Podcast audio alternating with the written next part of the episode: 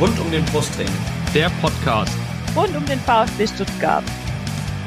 Hallo, hier ist Roberto Hilbert. Hallo, hier ist Peter Reichert. Hallo, hier ist Andi Buck. Ich wünsche euch viel Spaß beim Podcast rund um den Brustring.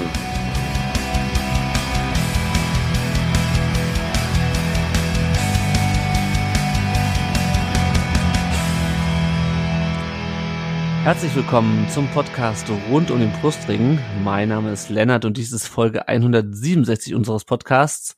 Es soll heute gehen äh, um einen, eine Niederlage des VfB, nämlich am vergangenen Freitag, dem 13. Spieltag der Bundesliga bei Borussia Mönchengladbach und äh, über einen Sieg, nämlich das 2 zu 1 ist am Dienstagabend gegen Hertha BSC und wir haben uns zwei Gäste eingeladen, beziehungsweise ich habe mir zwei Gäste eingeladen, weil ich bin, stand jetzt äh, Kovac Voice noch alleine äh, von rund um den Frusting hier. Ich hoffe, ich kriege heute noch Verstärkung. Ansonsten rede ich über zwei Spiele, nämlich zum einen mit dem Jonas bei Twitter zu finden unter Schweikru, was glaube ich die Abkürzung ist von Schwarz-Weiß-Grün. Ähm, Exakt.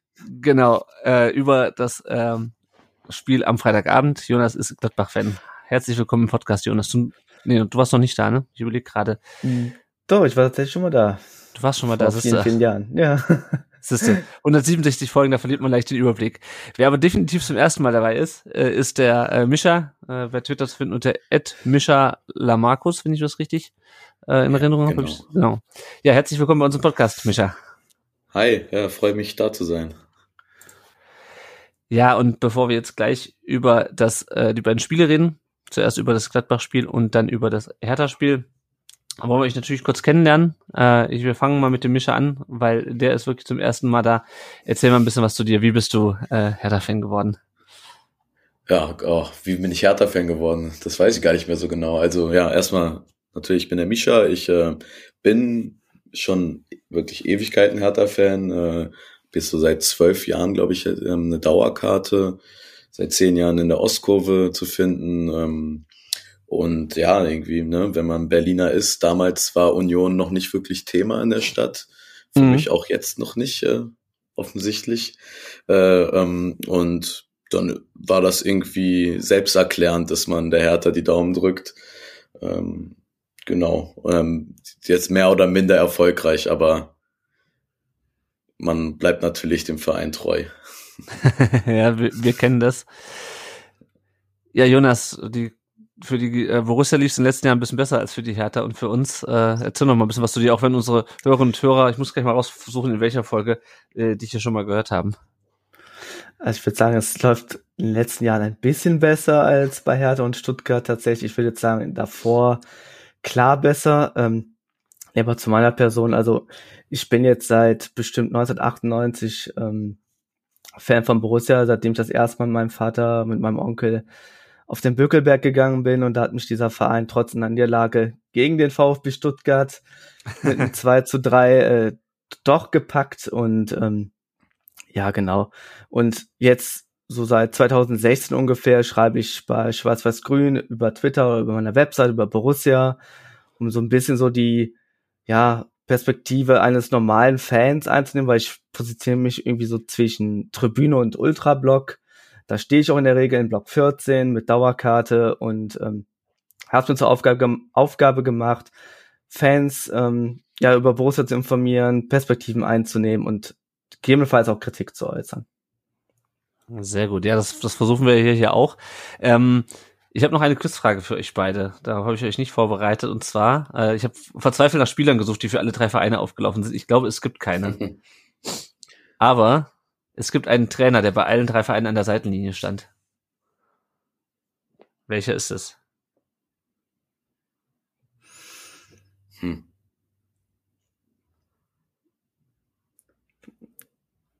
Jonas, hast du Trainer eine Idee? Im ah, ja, ich habe Trainer äh, im Kopf. Lukai, oder? Genau. Ja, okay. Hast du schon. Genau, ja, ich musste, ich musste lange, lange suchen, äh, weil ich dachte, es musste irgendjemanden geben, aber dann, keine Ahnung, Bobic hat nicht bei Gladbach gespielt und keine Ahnung, der andere hat da nicht bei der Hertha gespielt und ähm, ja, aber Jos Lukai stand in der Tat bei allen drei Vereinen an der Seitenlinie.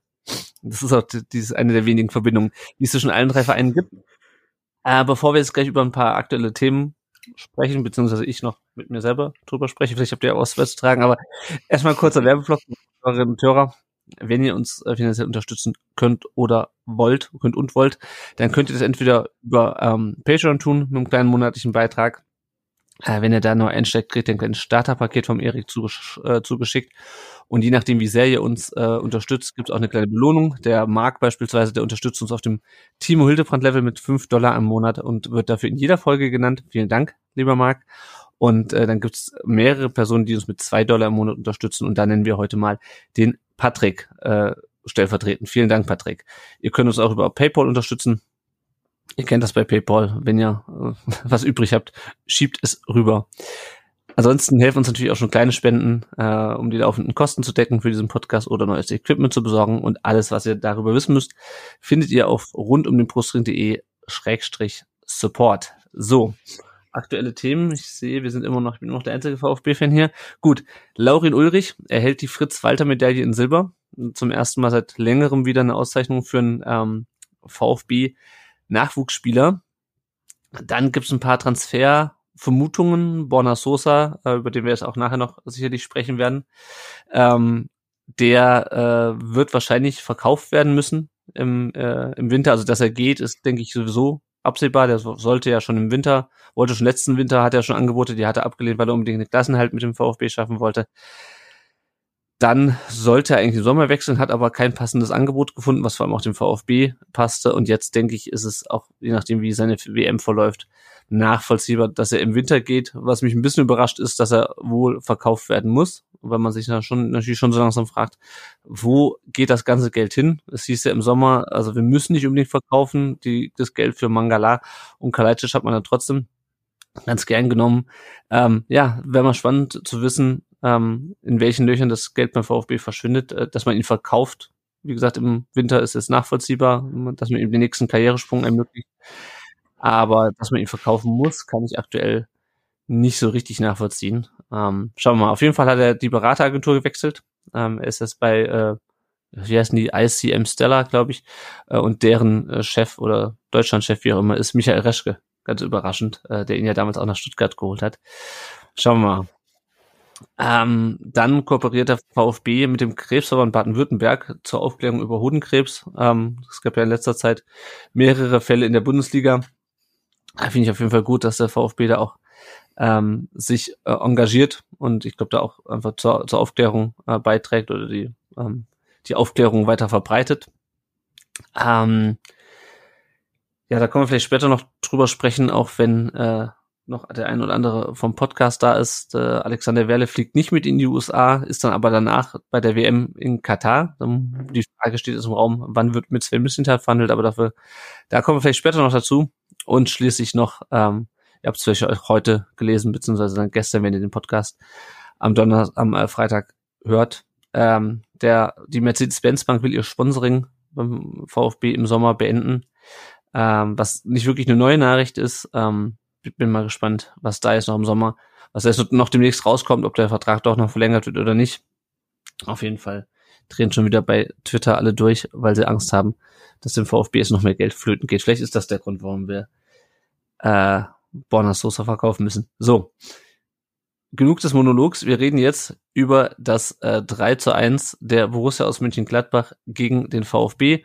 Kurz zur Aufstellung, ähm, VfB mit einer Viererkette mit Anton und Mafropanus innen, Stenzel dann rechts, äh, Thomas rechts vorne äh, statt Silas. Ansonsten unverändert zum Augsburg-Spiel. Jonas, äh, als du unsere Aufstellung gesehen hast, hast du dir was dabei gedacht und wenn ja, was? du musst ein bisschen improvisieren. Also ich habe mir jetzt halt nicht sehr viel gedacht. Tatsächlich, also ich beschäftige mich jetzt nicht so sehr mit anderen Vereinen, mhm. aber ich habe Stuttgart eigentlich immer als spielstarke Mannschaft im Hinterkopf und identifiziere die auch so, was auch ganz gut der Bus entgegenkommt. Aber als ich die Aufstellung gesehen habe, eigentlich eine gute Startelf, also solide, also ähm, mhm. Sosa links war für mich einer der prägenden Spieler dieses Spiels und ich dachte, das wird halt ein spannendes Spiel mit zwei Mannschaften, die halt ja spielerisch stark agieren. Das kam ja eigentlich in der ersten Halbzeit auch schon so. Ja, es ging allerdings besser los äh, für den Borussia, denn bereits nach vier Minuten äh, geht Player die, Player die Grundlinie runter, flankt in den Strafraum und äh, Hofmann steht da völlig frei, also wirklich völlig frei. Ähm, Michael, ich weiß, hast du die Tore zufällig gesehen von dem Spiel? Oh, gar nicht. Alles klar. Also Nein, dann leider gar nicht. Nee. musst du dich auf meine Beschreibung ähm, verlassen. Ähm, also auf jeden Fall beim Hertha-Spiel ging ja dann der VfB relativ früh in Führung. Beim äh, Gladbach-Spiel war es die Borussia. Jonas, ähm, warst du überrascht, dass wir es euch so einfach gemacht haben, da direkt zum frühen Führungstreffer zu kommen? Also ich habe ja gehört, dass Stuttgart oft früh in Rückstand gerät.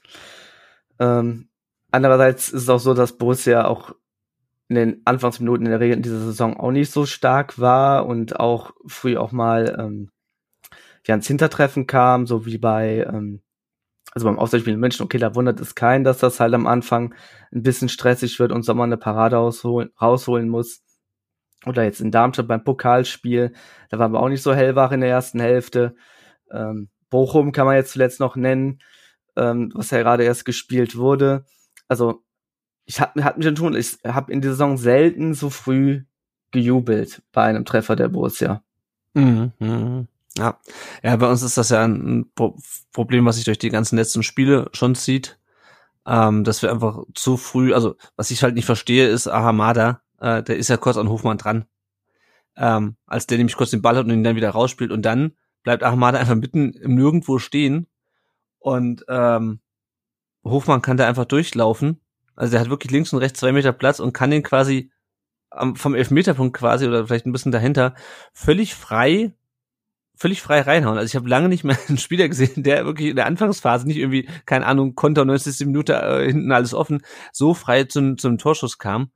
Ähm, ja, der VfB ähm, es ging damit mal wieder mit einem Handicap ins Spiel. Also es ist so, als würde sie quasi von Beginn an 0 zu 1 äh, zurücklegen. Also von, als würde schon mit 0 zu 1 äh, beim Anpfiff ähm, in dieses Spiel reingehen. Äh, so war das bei mir beim, beim VfB.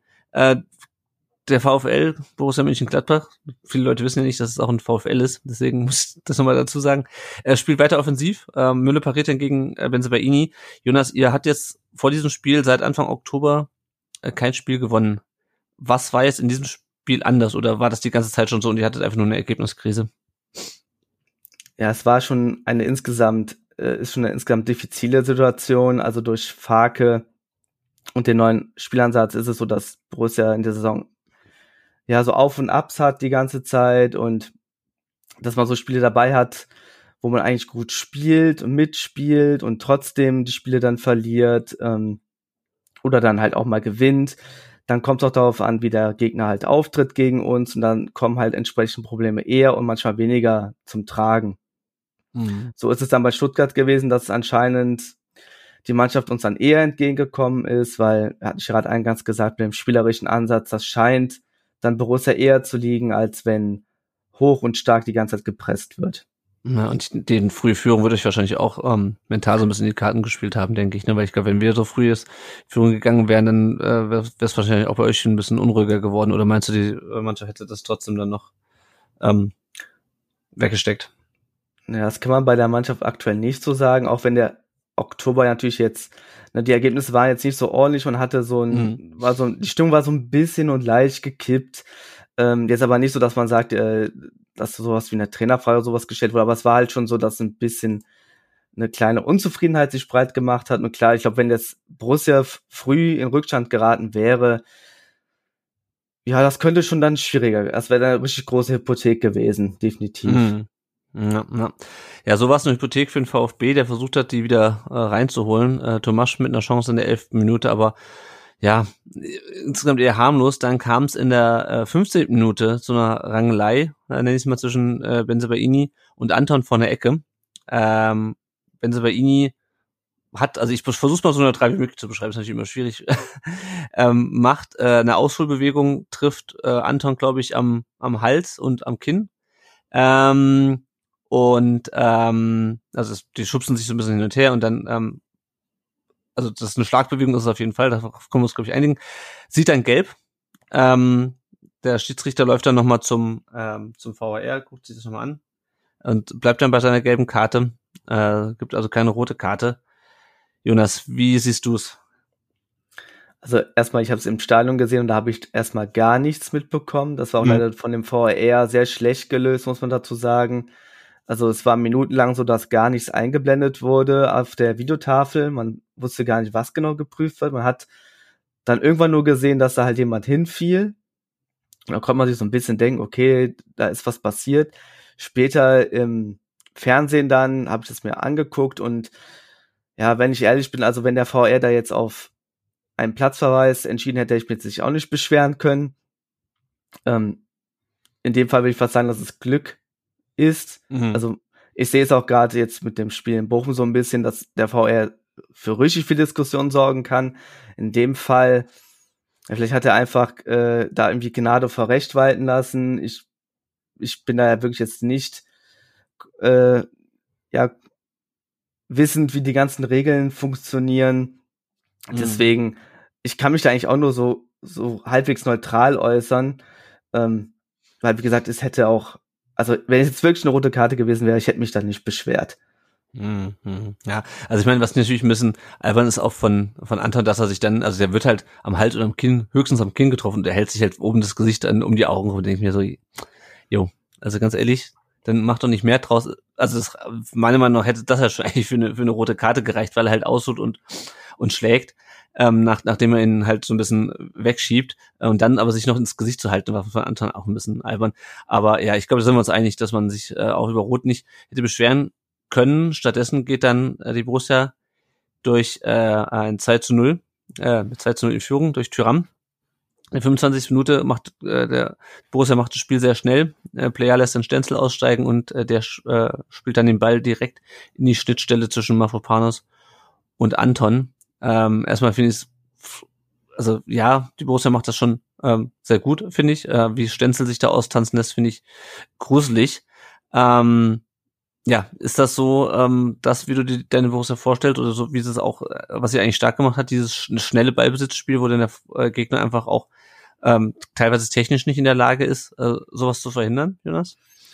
Also ich glaube tatsächlich, dass das genau das ist, was Daniel Farke sehen möchte. Das hat man, glaube ich, auch an dem mhm. Torjubel von ihm gesehen. Ähm, normalerweise hätte er sich da ziemlich zurück.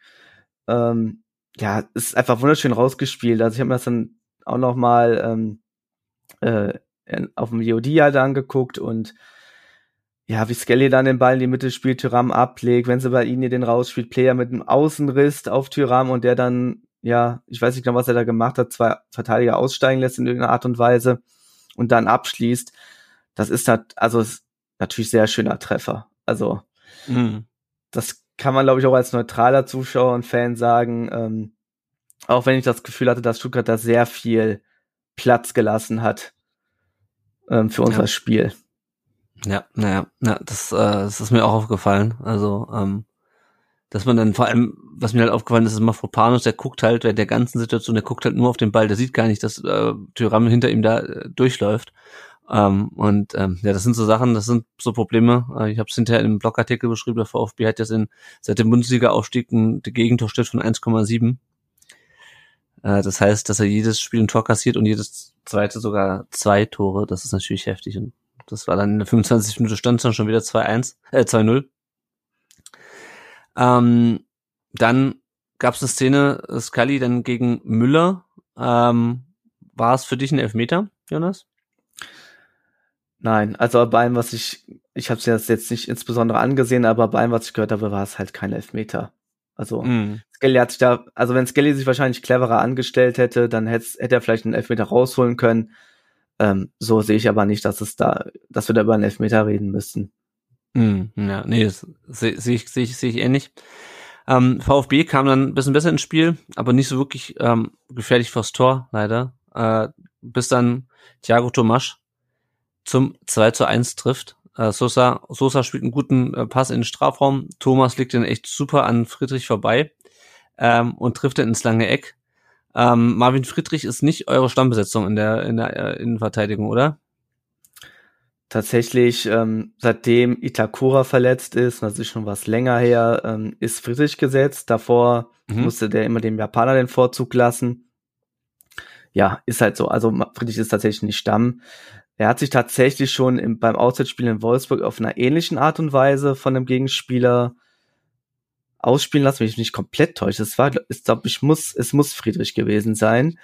Ähm, zumindest hat Mamouche da ähnlich den Ball angenommen, sich gedreht und äh, abgeschlossen. Also das scheint man irgendwie identifiziert zu haben beim Gegner, dass das anscheinend ähm, gut gegen Gladbach funktioniert. Also ich habe mich da direkt sehr schnell an diesen Gegentreffer erinnert gefühlt, mhm. als ähm, man gegen uns getroffen hat. Ja, ja. Wie war denn so dein Gefühl zu, zu dem Zeitpunkt? Hattest du dann Angst, dass die Borussia das noch, das noch herschenkt? Ich meine, klar, das war dann noch erste Halbzeit. Ähm, in der zweiten Halbzeit wurde der VfB auch noch ein bisschen stärker. Hast du dann im Verlauf der zweiten Halbzeit noch äh, das Gefühl, das könnte noch kippen oder?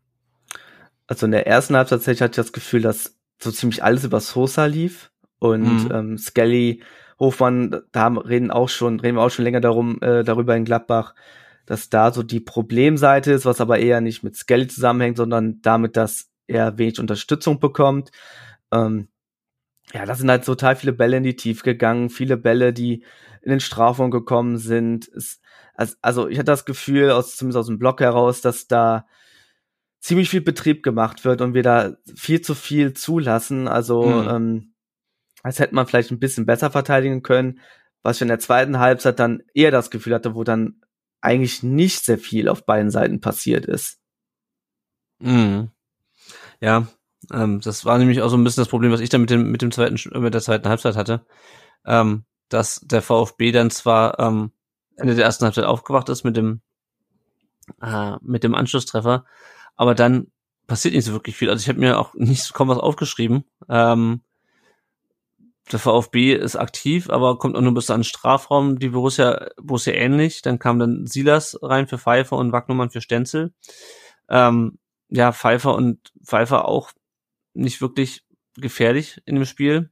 Aber euch kam dann Lars Stindl für Toni Janschke rein in der 81. Minute äh, beim Stand von 2 zu 1. Was ähm, war das taktisch bedingt? War das ähm, verletzungsbedingt, glaube glaub ich, war es nicht. Was, was hatte das für Auswirkungen dann bei euch?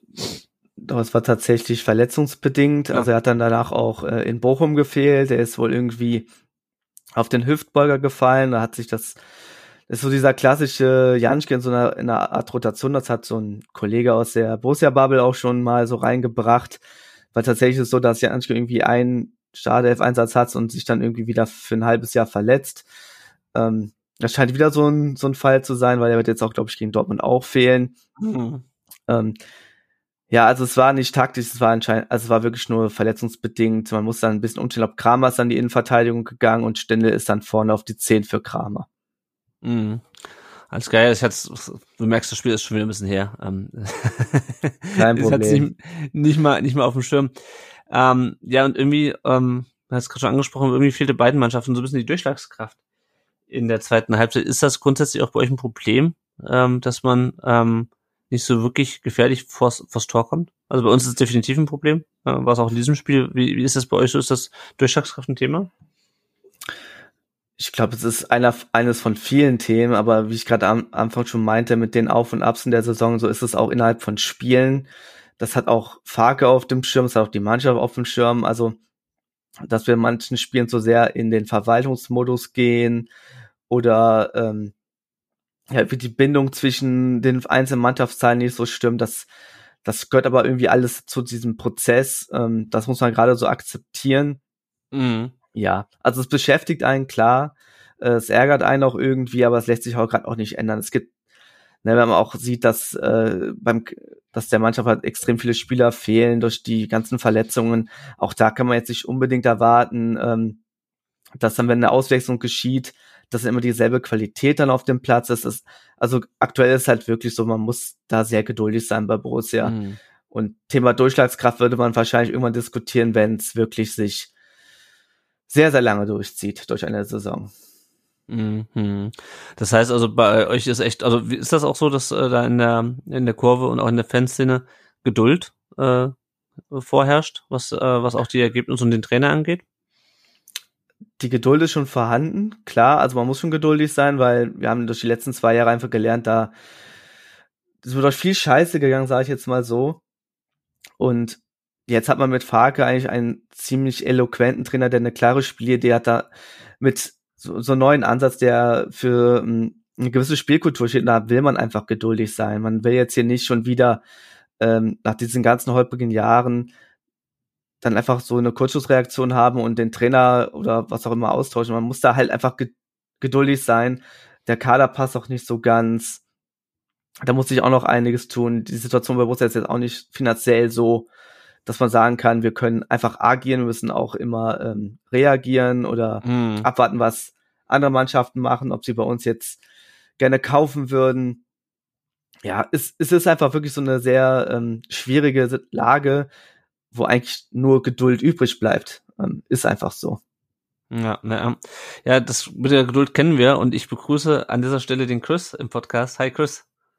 Einen schönen guten Tag, hallo zusammen. Jetzt habe ich Hallo. endlich jemanden, mit dem ich über den VfB sprechen kann. Sorry für die Verspätung. Ich musste tatsächlich gerade hier an der Laterne noch einen äh, Hertha-Beppo wegmachen. ja, Chris, wir sind schon äh, beim in der zweiten Halbzeit ähm, vom vom Gladbach-Spiel.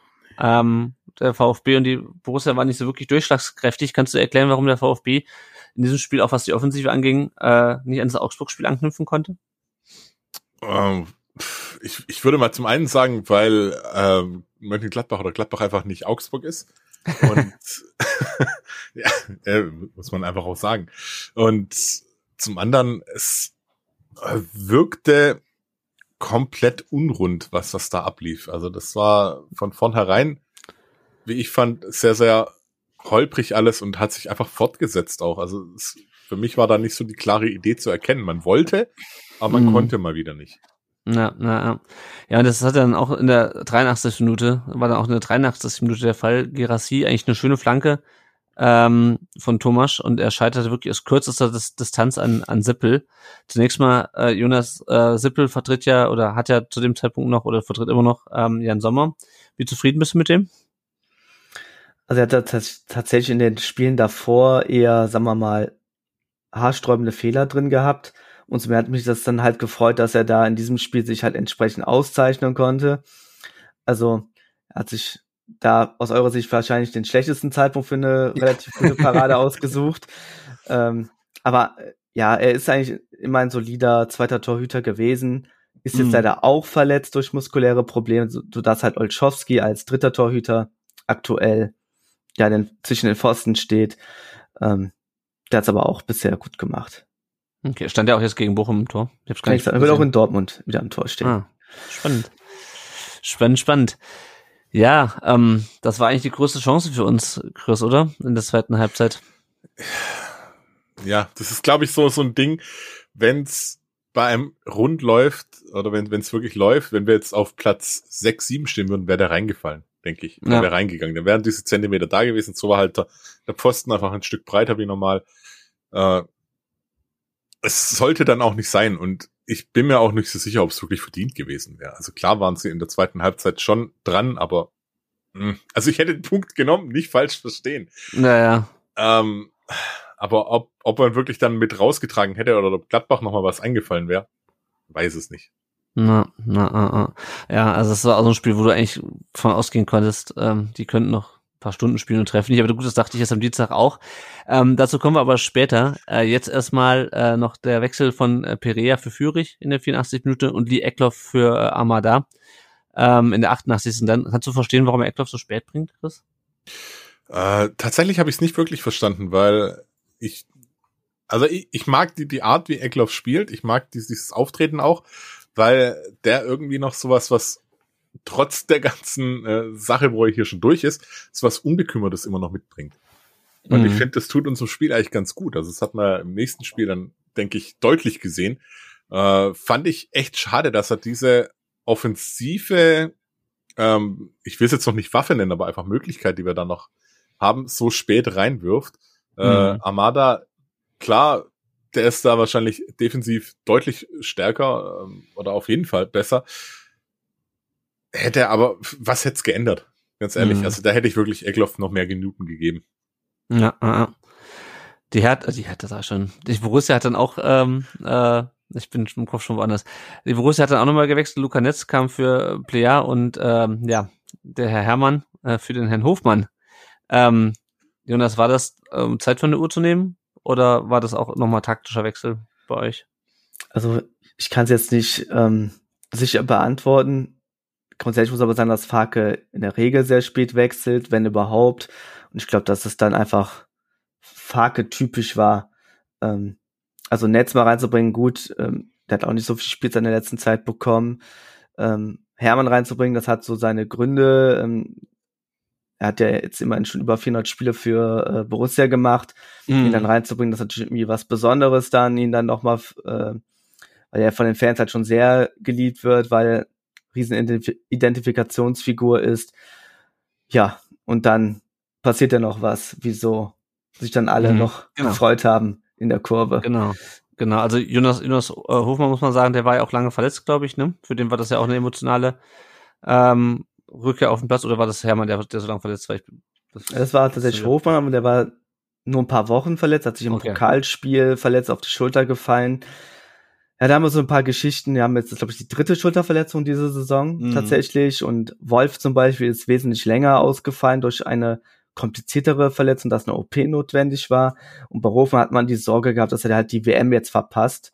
Mhm. Ja, hat er jetzt halt nicht. Und ich glaube, auch deswegen ähm, war er halt so tatenkräftig in den ersten Spielminuten, einfach zu zeigen, hey, ich bin da und ich will zur WM. So ungefähr. Ja.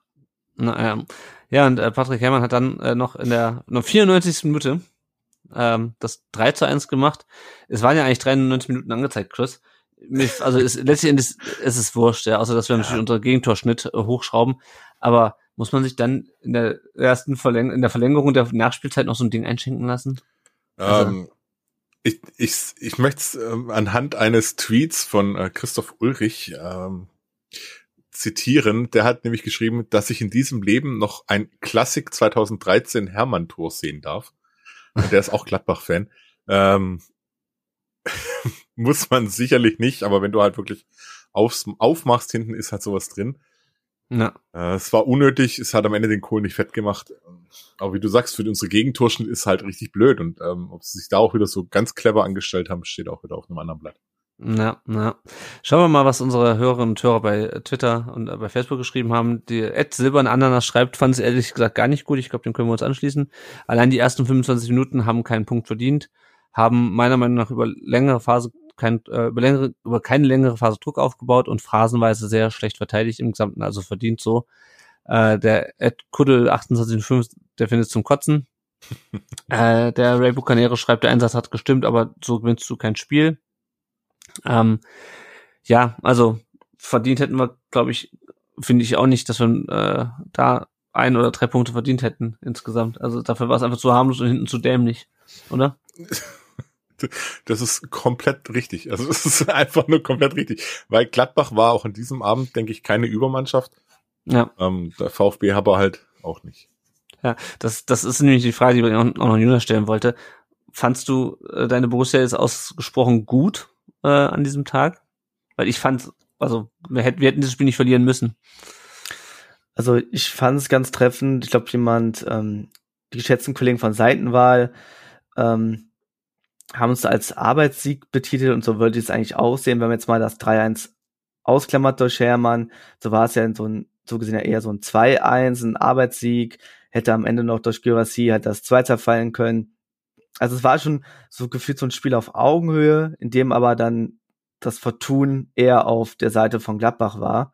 Mhm. Ähm, nichtsdestotrotz würde ich sagen, dass es verdient war, äh, ohne dass ich jetzt sagen würde, dass Gladbach jetzt ein überragendes Spiel gemacht hätte. Mhm. Und auch Stuttgart ein überragendes Spiel, gemacht. also beide haben jetzt nicht gerade die überragendsten Partien gespielt. So gesehen, ja, also hat sich das so ein bisschen ausgeglichen. Es war halt im Endeffekt einfach ein enges Spiel. Auch wenn das 3-1 jetzt am Ende, wenn man einfach dann das dazu nimmt, das Tor von Hermann, natürlich das irgendwie ein bisschen anders aussieht, wenn man sich einfach das reine mhm. Ergebnis anguckt. Na, na. Der Oliver Blau schreibt bei Facebook einfach keinen Bock mehr auf die Mannschaft, immer wieder verlieren und verlieren ähm, und verlieren. Uns fehlt einfach die Qualität, um die vielen Chancen zu veredeln und hinten sind es immer wieder zu viele Fehler. Zu einem beim Beginn, das hatten wir auch schon angesprochen. Und der Gunnar Seifer spricht auch nochmal unsere Anfangsphase an. Zum siebten Mal in 13 Spielen die Anfangsphase verschlafen, inklusive Gegentor. Was soll man da noch sagen? Lernresistent und dumm oder wie Führig sagt, wir sind halt kalt erwischt worden. Ohne Worte. Ja, äh, Chris, für mich war es ein unerklärlicher Rückschritt wieder nach dem Augsburg-Spiel.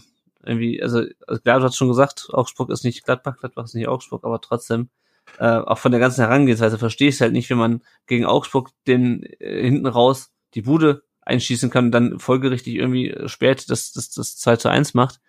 Und hier bist du also gegen einen nicht überragenden Gegner einfach viel zu harmlos. Schon im, vom, im Ansatz, das verstehe ich halt nicht. Also ich, Das, dann sind wir zwei. Ich verstehe das auch absolut nicht. Ich habe auch keinen wirklichen Erklärungsansatz dafür. Das war das Dortmund-Spiel war ja genau das gleiche. Wie, wie Ja. kannst du dich da so präsentieren? Vielleicht liegt's an dem an der Vorsilbe Borussia. Ich weiß es nicht. das kann natürlich sein. Wir haben einen Borussia-Komplex. Gut, also ähm, kein schönes Spiel. Wir kommen ja dann später auch noch zum nächsten Auswärtsspiel. Da bin ich mal gespannt, ob es uns so ähnlich hier geht. Jetzt kommen wir aber erstmal zum äh, Don äh, zum Dienstagabend und holen dann den Mischer äh, wieder mit rein.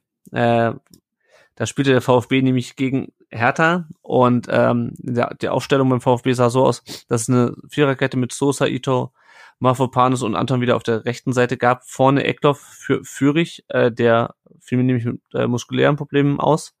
Ich bin mal gespannt, ob äh, ich würde mal gerne wissen, ob Eckloff äh, trotzdem äh, in der Startelf gestanden hätte. Wahrscheinlich nicht. Ähm, ja, und da ging es direkt andersrum los, nennen der VfB, also die allererste Chance, ähm, direkt beim Anpfiff, ging es eigentlich ganz gut los für Hertha, Micha, weil ähm, der VfB ja wirklich komplett geschlafen hat vom, vom Anpfiff weg. Wie, wie hast du den, den Start ins Spiel gesehen? Ja, also ich, äh, ich muss sagen, ich habe diese Chance auch fast noch verpennt, irgendwie gar nicht so richtig gesehen, dass das Spiel begonnen hat. Ähm, und dann plötzlich standen wir da vorm Tor. Ich hätte mir gewünscht, dass Luke Bacchio einfach mal abzieht, Mhm. ähm, weil dann wäre es wahrscheinlich gefährlicher geworden.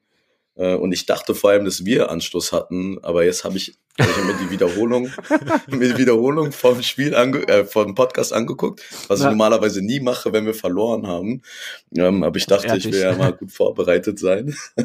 und da habe ich das erst gesehen. Also das sah schon äh, heftig aus, aber gut. Ja. Lange hat's nicht angehalten, ne? Das stimmt, das stimmt. Ja, vor allem, ich habe noch so getwittert nach dem, den, nach drei Minuten das 1 zu 0 fiel. Ja, ey, endlich mal, endlich mal vom Beginn an nicht gepennt. Also, das ist ja sowieso die Story des Spiels. Ich habe die ersten Sekunden verpasst und die letzten Sekunden, aber dazu kommen wir später. Ähm, Mhm. und ich so, ja, endlich mal nicht zu Beginn gepennt und also, äh, hast du die ersten sieben Sekunden gesehen? aber gut, äh, nach drei Minuten äh, hebelt Tomasch mit einem super Pass die Härteabwehr aus äh, und äh, ähnlich wie es äh, Markus Thüram äh, am Freitagabend mit uns gemacht hatte, macht es Serhu Girassi mit, äh, mit Hertha. Ich muss mich immer zurückhalten, nicht äh, der Hertha zu sagen. Ähm, und läuft durch und knallt das Ding unter die Latte. Erstmal, äh, Chris, Ja, das wie war, fandst du's?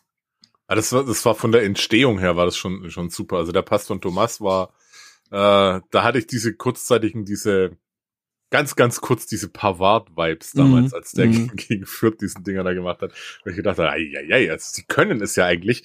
Und äh, Girassi hat wirklich Qualität da mal bewiesen. Ja. Also das sich da durchzusetzen gegen Kempf dann auch noch, äh, ich kann auch froh sein, dass Kempf ihn nicht umgetreten hat. ähm, ja, äh, wir sprechen aus Erfahrung, deswegen. Äh, Ja. Ja, das stimmt. und und und den und den dann aber den Ball auch wirklich perfekt erwischt irgendwie und das war das das hat so gestimmt so ist es ein Angriff auch äh, wie, wie ich es mir vorstelle wie es gehen kann zielstrebig schnell und du hast halt dann tatsächlich mit Girassi wohl einen Stürmer der diese Dinger auch tatsächlich machen kann Ja, naja, viertes Tor jetzt im neunten Bundesligaspiel für uns, fünftes im zehnten Pflichtspiel. Ähm, also das war, muss man echt sagen, ähm, zumindest was die Tore angeht, auf jeden Fall ein guter Ersatz für, für Sascha Kalajdzic. Micha, wie hast du das Tor wahrgenommen? Ähm, ja, wieder ging halt sehr schnell alles. Ne? Ähm, Mhm. das heißt, ich habe das auch wieder, also ich habe in der Wiederholung dann gesehen, ähm, dass der Pass unfassbar gut war. Ähm, aber ich habe halt auch gesehen, dass wir in der dritten Minute so hoch stehen, als ob wir gerade irgendwie Minute 89 haben und auf den Ausgleich drücken. Mhm. Und das habe ich mich danach halt gefragt. Also klar, der Pass ist super. Der Girassi setzt sich auch wirklich gut gegen Kempf durch, das muss man schon sagen. Aber warum stehen wir so hoch? Ähm, und ähm, ich jetzt in der Wiederholung auch nochmal gesehen habe, dass Plattenhardt, ähm, von dem ich sowieso nicht der größte Fan mehr bin, irgendwie, klar, das war nicht äh, sein Mann, ja, das war klar Kempf, aber der steht so weit ähm, hinten und ist so langsam, dass äh, Girassi halt auch ohne Druck ein bisschen nach rechts ziehen kann und da halt genug Platz hat. Mhm. Ähm, ich will jetzt dieses Tor nicht allein auf ihn schieben, äh, aber ja, insgesamt stand die Abwehr vielleicht auch einfach falsch. Da war irgendwas, irgendwas, irgendwas ist ja gewaltig schief gelaufen. Die waren ja völlig überrumpelt und das kannst du halt in der Mhm. dritten Minute nicht machen. Ja, naja. Das Krasse ist halt, dass mir das so bekannt vorkommt. Also ich, also wir sind ja hier unter uns. Äh, Ich würde mal sagen, der VfB und die Hertha und Hertha, die stehen schon zurecht da, wo sie stehen. Zumindest was die, was das Defensivleistung angeht. Wir kommen ja gleich noch zum, zum Ausgleich. Ja. Aber ähm, das nimmt sich ehrlich gesagt nicht viel. Was ich, was mir gut gefallen hat, ist, dass der VfB wirklich viele Zweikämpfe geführt hat, gerade im Mittelfeld um jeden Ball gekämpft hat. Das war dann wieder, ah, wir sind, spielen wieder zu Hause. da können wir mal wieder ein bisschen was machen. Ähm, weil das funktionierte auch gegen Gladbach überhaupt nicht. Äh, Silas schießt dann vorbei in der 16. Minute. Chris, also erstmal, warum schaffen wir es nicht einfach mal ein zweites Tor zu machen nach dem ersten? Das ist uns, glaube ich, die ganze Saison noch nicht gelungen, dass wir einfach mal mit 2-0 in Führung gehen. Ähm, ja. Und dann, ja, was, was, wie, wie siehst du Silas? Weil der hat mir in dem Spiel wieder gar nicht gut gefallen. Also, warum wir kein zweites Tor machen, weil es dann zu einfach wäre. Und ja. ähm, wenn es dann plötzlich 2-2 steht, ist es auch, weil, weil ich glaube, dass sie Nervenflattern kriegen, wenn sie 2-1 führen oder sowas.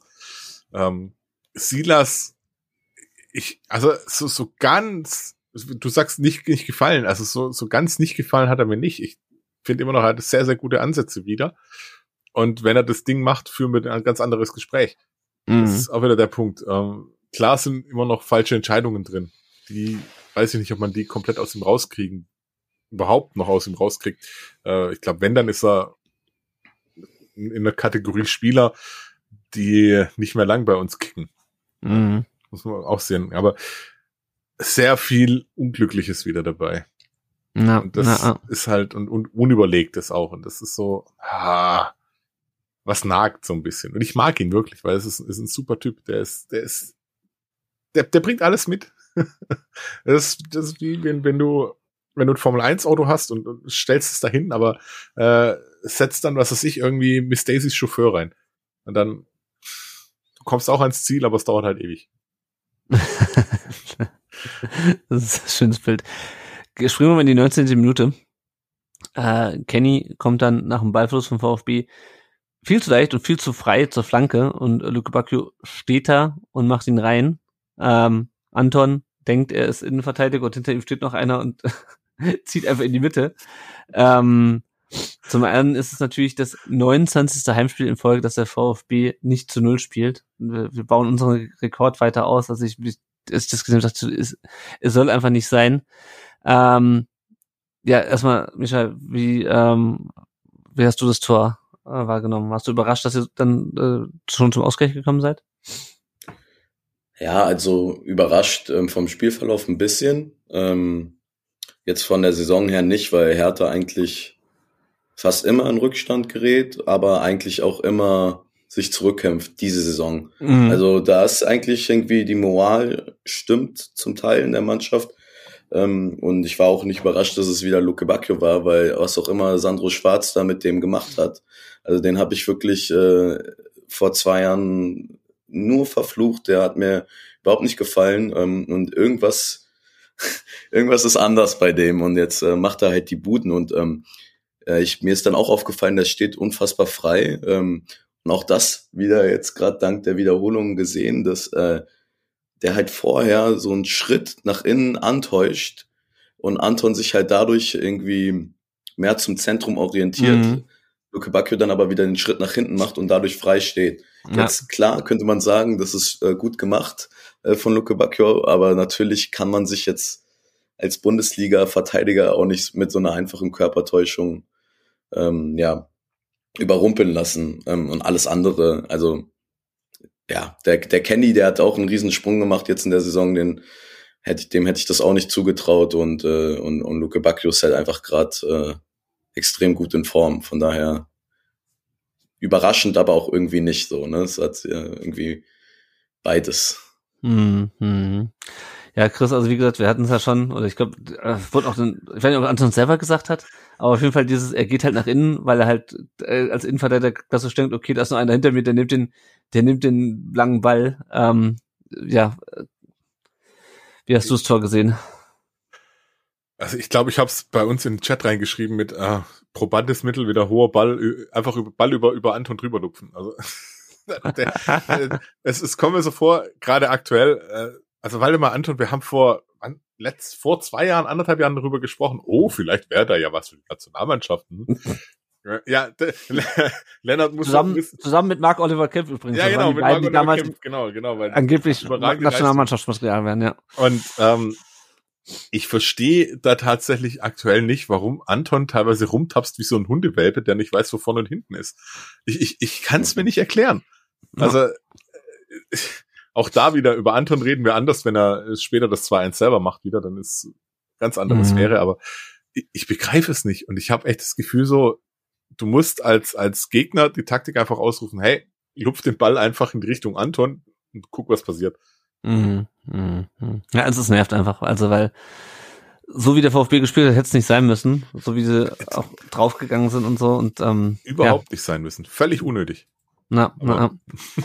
Gut. Völlig unnötig ist eine schöne Überleitung. Ähm, Silas hatte in der 22. noch eine Chance. Äh, die, die hatten, darüber hatten wir gerade schon gesprochen. Und dann äh, kriegt äh, Mark Oliver Kempf in der 31. Minute gelb. Er tritt äh, Gerassi auf den Knöchel, das ist, glaube ich, unstrittig. Der Ball war auch weg. Äh, das ist, glaube ich, auch unstrittig. Gerassi liegt dann lange auf dem Boden, kann zum Glück weitermachen. Micha, hättest du da mehr als gelb gegeben? Ähm, also im Spiel ähm, habe ich das nicht so wahrgenommen, dass das so ein hartes Foul war. Ähm, jetzt ähm, habe ich auf Twitter, hatte, glaube ich, irgendein Stuttgart-Fan das nochmal gepostet und da sah das schon wesentlich brutaler aus. Ich würde aber sagen, also ich würde ihm halt keine Absicht unterstellen. Ich glaube, der ist einfach zu spät gekommen ähm, und er grätscht ja auch nicht direkt rein. Ja, das Bein Mhm. ist ausgestreckt und man kann, man kann auf jeden Fall rot geben, definitiv. Aber wenn wir jetzt schon irgendwie in Sachen Videoschiedsrichter kurz überlegen, es ist keine Fehlentscheidung, ihm gelb zu geben. Deswegen Mhm. finde ich es okay. Aber er hätte sich über die rote nicht beschweren dürfen. Das ist Mhm. jetzt so mein, mein, mein Blick darauf. Bin Ja. natürlich froh, dass es jetzt doch keine rote ist, weil er letztendlich ab aktuell eine wichtige Stütze ist, was wir auch nicht, was ich auch nicht immer gedacht hätte, dass das ja, mal wir auch nicht. ja, also ähm, ich, also ich glaube auch nicht, dass ähm, dass Kempf jetzt äh, Gerassi absichtlich auf den Knöchel getreten hat. Kempf ist halt, der hat halt so Spiele, der kloppt ja die Dinge einfach richtig geil raus, ja, oder schlägt, das weiß nicht, wie- das war glaube ich gegen Augsburg äh, letzte vorletzte Saison, wo so ein richtig geilen Pass gespielt hat. Und es gibt einfach so Szenen, da, da kommt er einfach zu spät. Und da kommt er aber viel zu spät. Also wir hatten in der zweiten Liga, als wir gegen Karlsruhe gespielt haben, da hat er wirklich so eine komplett bescheuerte Mörderkrätsche angesetzt beim Stand von, ich weiß nicht, da haben wir, glaube ich, ich weiß nicht, das war völlig, Ja, alle, Gefühl, das war, völ war äh, völlig, völlig sinnlos, völlig, Völlig sinnlos. Das Ich war mein, Hinspiel, ne? Ja, genau. Ja, ist, aber wir haben gefeiert, weil im Endeffekt so, ja gut, er hat einen KSCler umgehauen, okay. Ja, aber trotzdem, es war völlig, es war völlig bescheuert. Und ich glaube, das, das war halt auch sowas. Da hat er einfach, also da hatte Wahlber einfach viel zu spät, ja, weil er einfach halt, naja, also, ne, er ist halt ähm, ein Kämpfer, aber halt auch manchmal ein bisschen, Ja, manchmal ein bisschen drüber. bisschen tapsig, ja, ein bisschen drüber. Ja, ja. Chris, hättest du, hättest du ihm rot gezeigt? Äh, also ganz ohne VfB-Brille, muss man sagen, mit Gelb war er gut bedient, aber aus dem Spiel raus als Schiedsrichter hätte ich wahrscheinlich auch gesagt Gelb. Hm. Ähm, und wenn dann der Videoassistent nicht einschreitet, dann guckst du es dir halt auch nicht an. Und deswegen, wenn er Ja. sich's angeguckt hätte, hm, ich weiß nicht. Dann wäre es wieder Ja. schwierig gewesen, aber so, ich, ich, ich hätte auch, ganz genau, das, das, er hätte sich nicht beschweren können, wenn er, wenn er runtergegangen wäre. Na, na. Ja, und es gab dann gleich nochmal Gelb in der 34 Minute und zwar für zwei Spieler, einmal für Dinos Mavropanos und einmal für Marco Richter. Und ich meine, man konnte schon im Fernsehen sehen, Dinos Mavropanos und Davy Selke, die hatten richtig Spaß miteinander in diesem Spiel. So auch in dieser Szene, weil Selke geht irgendwie, um den Einwurf zu machen, Mavropanos geht auch so hin, sagt ihm irgendwas, geht zurück, dann äh, kommt ihm Marco Richter entgegen und hält ihn irgendwann auf. Äh, und dann eskalieren beide. Selke geht natürlich auch wieder rein. Ähm, äh, und am Ende gibt's dann Gelb für, für Mafropanos und für, und für Richter. Das Bittere ist, dass es für Mafropanos die fünfte war. Also erstmal fand ich, ähm, Micha, und ich weiß nicht, ob du es auch so gesehen hast, ich fand, äh, Jöllenberg hat äh, am Anfang zu viel laufen lassen. Und dann ist es ihm ein bisschen aus den Händen geglitten. Also spätestens in der Szene. Ähm, und auch schon davor äh, fand ich mit dieser, mit dieser, mit dieser Geschichte mit Kämpfen, also irgendwie so ein bisschen so viel, also die VfB sind beide gut in die Zweikampfe gegangen am Anfang und ich glaube, da hat er ein bisschen zu, äh, zu lange äh, die Zügel gelassen. Was meinst du? Ähm, also ich, ich habe da auch nicht so eine richtige Meinung zu gehabt, muss ich ehrlich sagen. Ich finde eigentlich, bin eigentlich ein Fan davon, wenn jetzt ein bisschen mehr laufen gelassen wird. Ähm, ich fand eigentlich, dass er eine Linie hatte. Also er hat jetzt nicht unbedingt irgendwie mal völlig kleinlich gepfiffen und dann hat er irgendwie ein rüdes Foul ähm, ähm, gar nicht bewertet oder gar nicht irgendwie ja, ähm, gepfiffen. Deswegen weiß ich nicht genau äh, zu dieser Situation konkret. Ich habe die mir jetzt auch angeguckt ähm, und ich fand, ich, ich war mir nicht sicher, ob ähm, Mavropanos ihm vielleicht auch so einen kleinen Rempler noch gibt, weil beim Spiel dachte ich, er hat ihn geschubst. Das hat er offensichtlich nicht. Aber Den es sieht ein bisschen Richter so aus, oder- als ob er oder so Selke? Nee, den Selke so. Die waren Okay. halt sehr nah aneinander und das ist so eine Perspektive, in der man das nicht richtig sehen. Mhm. I don't know, sagen wir, er hat nur was gesagt. Ja. Äh, ich fand es nur irgendwie dann lustig, wo dann der Richter kam, den so schubst. Und er ist ja irgendwie so ein, Ja, ja. so ein, so ein, ja, so eine Maschine und der Richter ist ja schon relativ klein. und das sah einfach total lustig aus, als wenn Mavropanos so mit diesem Ja. Gesicht auch noch vor mir stehen würde, Alter, äh, äh, Ende Gelände. Ähm, aber ich glaube, dass das so eine typisch unnötige Rangelei war ja. von allen Beteiligten. Ähm, Ja, und ja, find- bitter für euch, ne? Ja. Ja. Ich finde es halt immer so, so ein bisschen, also wenn es an mir gegangen wäre, hätte ich eigentlich nur Richter gelb gegeben, weil eigentlich wäre die Geschichte zwischen Selke und Mavropanos war ein Wortgefecht und ich glaube, Selke wäre auch nicht nochmal auf den Platz gerannt und hätte Mavropanos nochmal gestellt, aber Richter hat sich da eingemischt äh, und er hat ihn ja definitiv dann beim, beim Weggehen geschubst.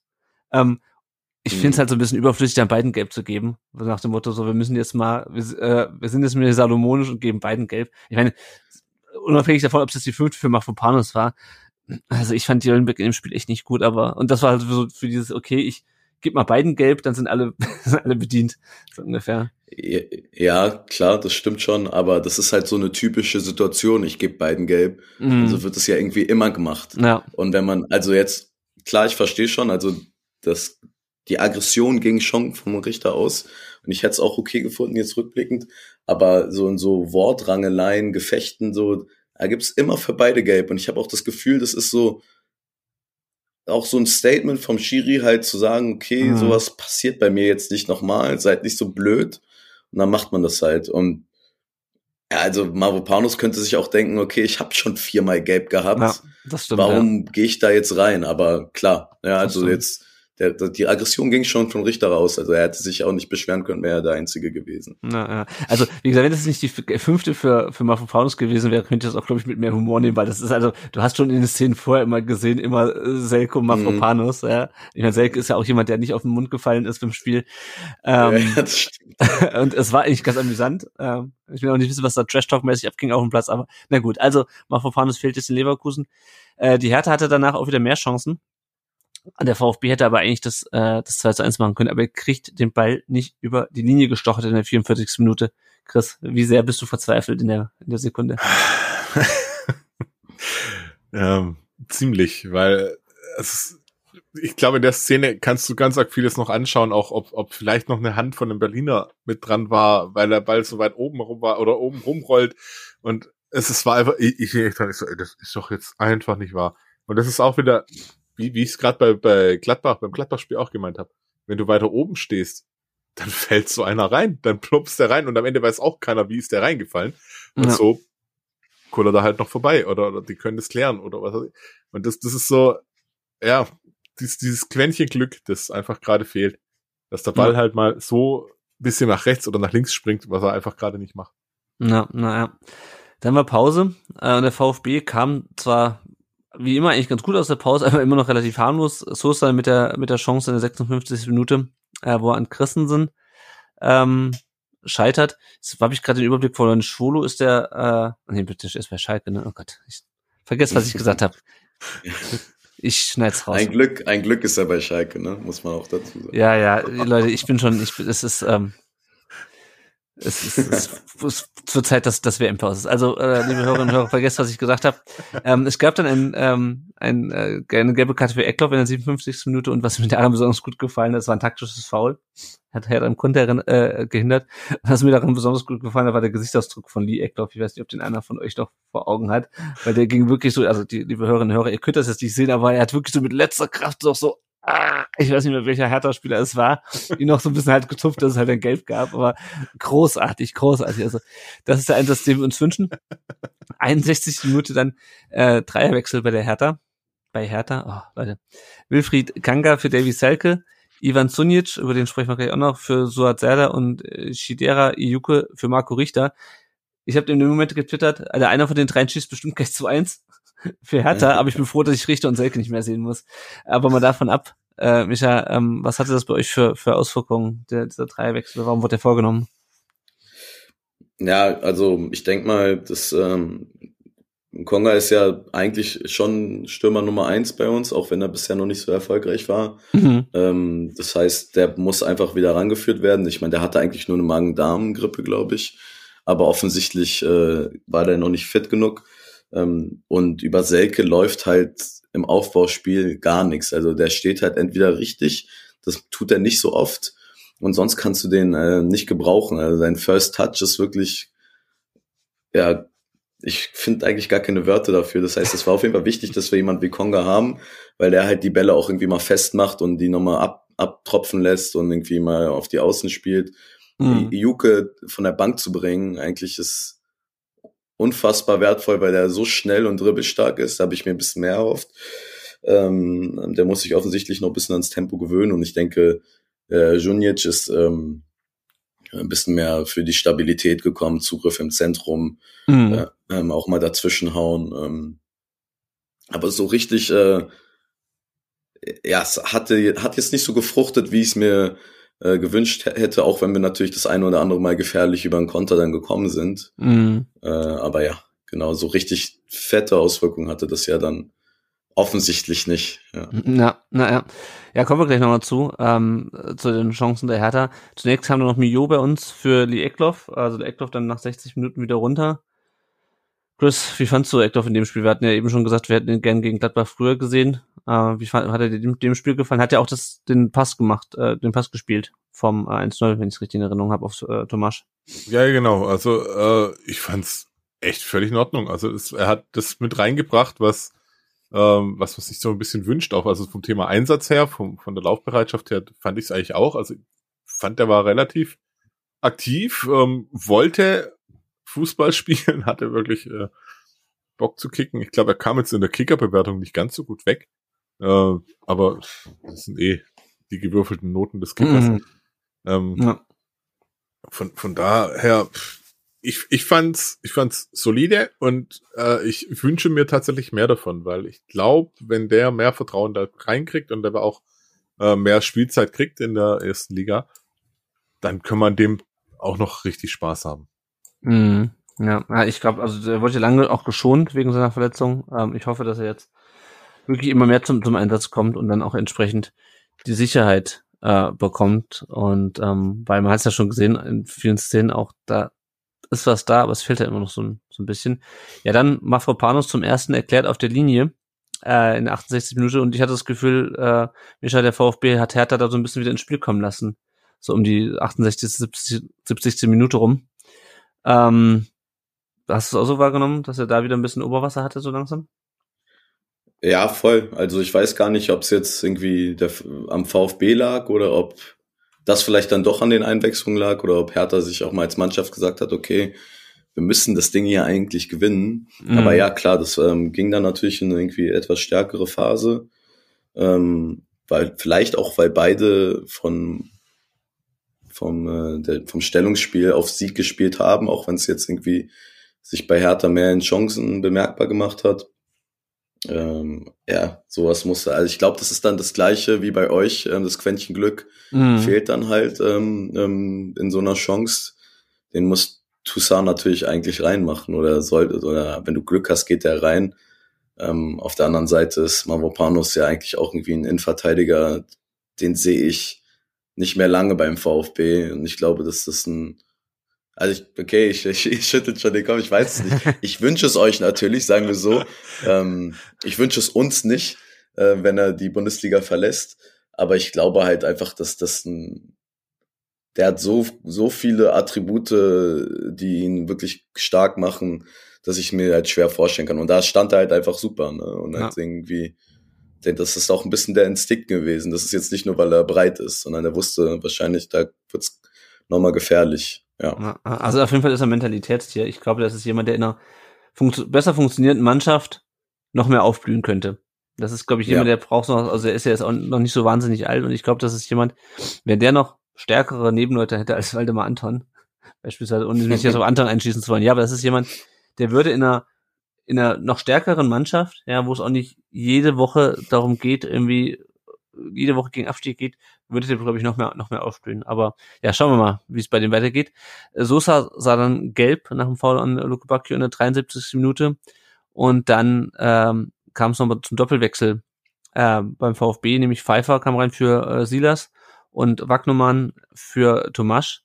Chris, und ich hatte so ein bisschen das Gefühl, äh, Pfeiffer und Wagnumann sind jetzt nicht unbedingt so die Tempospieler, anders als Silas und äh, Tomasch.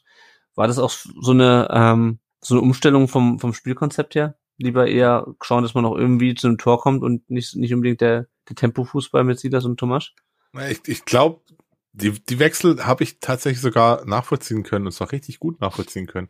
Ja, wie du sagst, ein bisschen das Tempo rausnehmen oder einiges an, an Tempo rausnehmen, aber dafür halt äh, zwei relativ stabile Spielereien. Und wenn du überlegst, in der letzten Viertelstunde gegen einen unangenehmen Gegner wie Berlin dann auch ist, äh, mit, mit so einer Innenverteidigung, wa- was stellst du dann rein oder wen bringst du dann noch? Dann Mhm. bringst du nochmal einen stabilen Außen, der auch mal wirklich einen Körper reinstellen kann mit Wagnermann Ja. oder halt auch mit Pfeiffer, der halt auch nicht unbedingt ähm, ja, im Vergleich zu, ich nehme nenne jetzt Milo, äh, weil der ist da schon eher so ein kleiner Floh dagegen.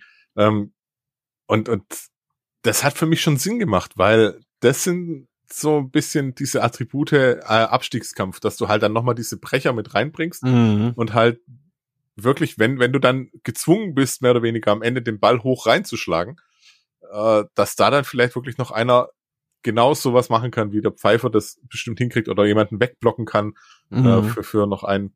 Und tempomäßig, also nach 75 Minuten, Berlin war, glaube ich, auch schon gut dabei. Da kannst du solche auf jeden Fall gut reinbringen in solchen Spielen. Ja, na ja. Aber zum Thema auch Brechern, es gab ja mal so eine Szene irgendwann in der Saison, wo es dann eine Rudelbildung gab mit, ich glaube, Wagnumann und Mafropanos nebeneinander. Und das sind halt beides so 1,90 Ja. Schränke, also da möchtest du auch nicht, ähm, den, mit dem möchtest du auch nicht Kopf an Kopf gehen. Ähm, genau, und dann kommt die 77. Minute. Äh, ein Zusammenstoß, klassisch hoher Ball, beide gehen zum Kopfball. Äh, Wataru Endo und Sunic äh, stoßen zusammen.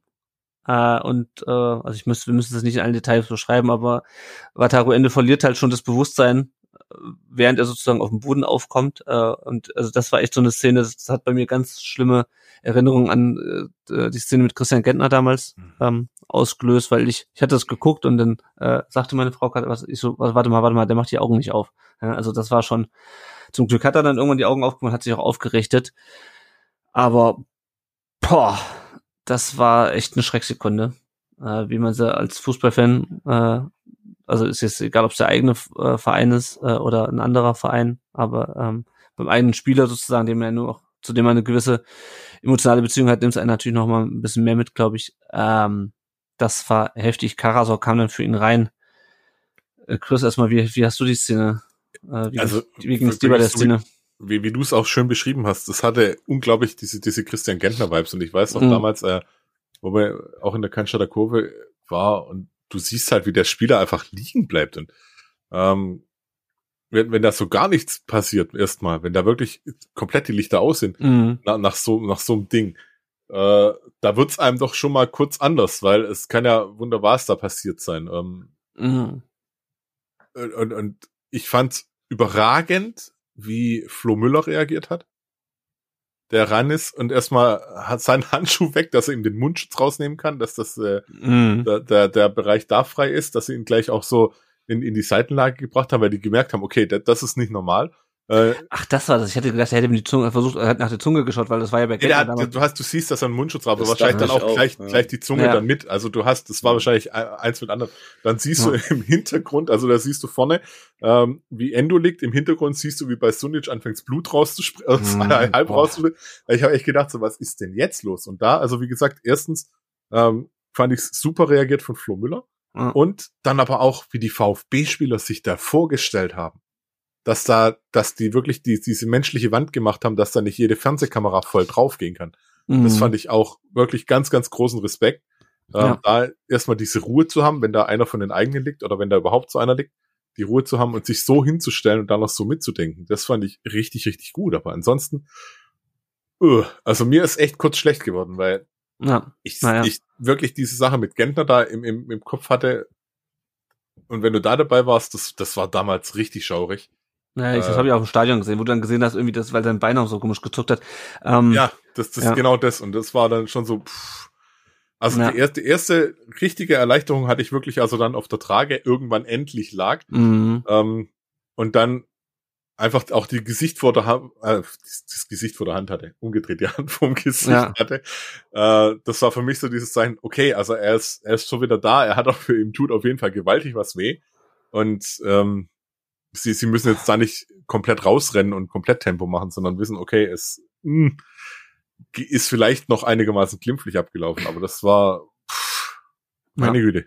Ja, wir wollen jetzt natürlich auch Ivan äh, Sonic nicht vergessen, weil den hat er Richtig, äh, ja. auch äh, böse erwischt. Ähm, ich hab, also muss natürlich sagen, klar, der Fokus lag da natürlich auch auf Endo, weil da auch die Kamera drauf war, weil der bewusstlos war. Michael, wie hast du die Szene, äh, oder wie ging es dir bei der Szene, wie du es wahrgenommen hast, ist glaube ich klar, aber wie ging es dir? Hm, Ja, also es, es war für mich irgendwie so ein klassisches Beispiel. Irgendwie, ich sitze in der Kneipe, fange erstmal an zu pöbeln, äh, stehe auch auf oder so und merke dann irgendwie eine Sekunde danach, uh, da ist irgendwas, da stimmt irgendwas gar nicht. Mhm. Ähm, was einen vielleicht auch mal zum Nachdenken anregen sollte. Also ich nehme da jetzt vor allem mich in die Pflicht, ähm, manchmal auch zu gucken, äh, was jetzt eigentlich da gerade passiert ist, was man natürlich im Stadion nicht immer so sieht, aber da halt schon. Ähm, ich sah heftig aus und ähm, was, also die Frage, die ich mir da stelle, der Endo wurde ja offensichtlich ausgewechselt. Warum spielt Junic weiter? Also ich meine, wir hatten diese, dieses, jede Saison kommt diese Disku Diskussion wieder auf. Mhm. Das, also es passiert, also ich glaube, letzte Saison gab es irgendwie sieben Spieltage hintereinander, wo jedes Mal ein anderen, anderer Spieler es hatte. Vor allem Bielefeld war da ja so betroffen. ja, ja, und das war ja das Spiel gegen dann uns. frag los, ich- ja. Glaube ich auch. Ja, mit Klos, genau, genau. Und, und dann frage ich mich halt so, warum lernt man nicht aus den Fehlern? Okay, jetzt ist nichts passiert. Der muss raus. Also da kannst du, du kannst doch nicht dieses Risiko eingehen. Ja, Irgendwie ein Hochleistungssport mit einer Gehirnerschütterung, der Typ hat geblutet. Der Ja, kann auf jeden Fall, so, der war lediert so. Und, und sowas, äh, ja, ich habe mir fehlt jegliches Verständnis dafür. Da sollte man in Zukunft wirklich irgendwie, da muss es eine Regel geben. Ich weiß nicht, ob der DFB da irgendwie ähm, was oder die DFL da einschreiten kann, aber das kann in meinen Augen nicht so weitergehen, weil das einfach gefährlich ist für die für die allgemeine Gesundheit des Spielers, ja, ist abgesehen Ja. vom Fußball. ja, ja, ja. Ja. Und es ist ja auch so, also es ist dann ja auch, äh, okay, er ist dann aus dem Krankenhaus entlassen, die WM-Teilnahme ist nicht in, in Gefahr. Ich, also ja, mir persönlich ist die WM scheißegal. Das mag Wataru Mhm. Endo als Kapitän der japanischen Nationalmannschaft sicher anders sehen. Und ich mach, also das ist halt ist seine Sache.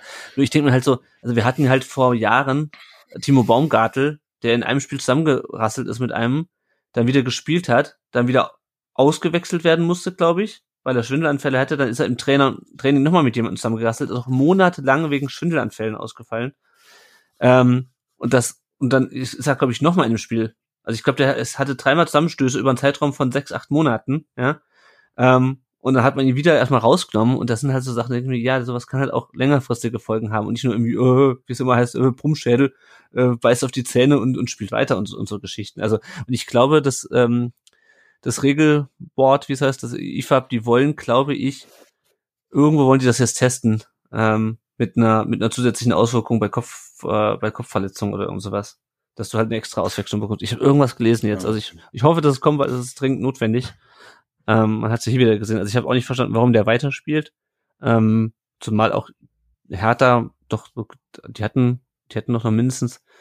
Ich guck Die hatten mal- noch zwei, zwei Ja. Auswechslungen, hätten sie noch, noch tätigen können. Ja, ja. Ja, ja. Und auch auf seiner Position. Also klar, Boateng ist jetzt nicht äh, das Defensivmonster und seine Ausdauer hält nicht lange, aber es war ja eh nicht mehr viel zu spielen. Also das Ich hätte er wollte auf jeden sagen, Fall geschafft. Das waren 82 Minuten, als dann die Behandlung abgeschlossen war. Ja, ja, ja.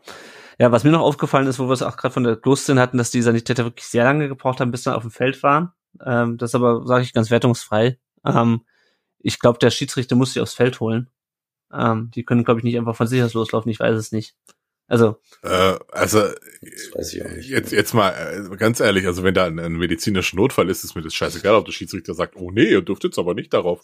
Also ja, ich weiß aber, ich weiß aber noch, wie es bei, ich weiß aber noch, wie es bei Gentner war. ähm, Ja. wo dann, weißt du noch, da, da ja, war nämlich ja, genau ja, das Gleiche. das war Da hatte nämlich der Schiedsrichter noch weiterlaufen lassen, der Herr richtig, Winkmann. das, Und aber da, ähm, die haben, da waren sie ja, aber ich glaube, da waren sie ja doch dran dann. Da sind sie, glaube ich, auch dann drauf.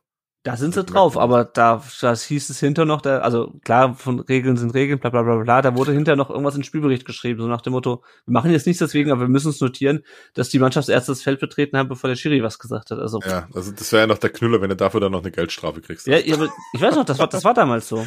ja, ja aber, das, ne? aber Jetzt ja. gerade, wo du es sagst. Naja, gut. Ähm, es wurde auch ein bisschen rumgepöbelt zwischen den Blöcken. Ich meine, ich kenne das. Äh, ich weiß aber nicht, war einer von euch im Stadion? Chris, warst du da? Nee, ich war leider nicht da. Ich Ah.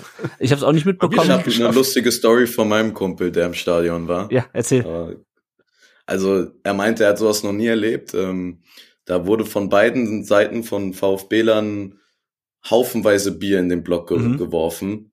Und er stand in der Mitte und hat auch Bier abbekommen die ganze Zeit. Er Okay. meinte, das ist, ist also ich meine, ich fahre auch manchmal auswärts, dass das irgendwie da irgendwelche Eumel an der Seite irgendwie nichts Besseres zu tun haben, anstatt irgendwie ihre Mannschaft zu unterstützen oder das Spiel zu gucken, ist klar, aber es war wohl sehr extrem. Mhm. Ähm, und ich weiß nicht, ob du darauf hinaus wolltest, wahrscheinlich nicht, aber ähm, ich habe dann auch mitbekommen, also er, er meinte, dass dann wohl Hertha-Fans probiert haben, über den Zaun zu klettern. Ich, ich, ich, ich habe Bilder gesehen, äh, ja, ja.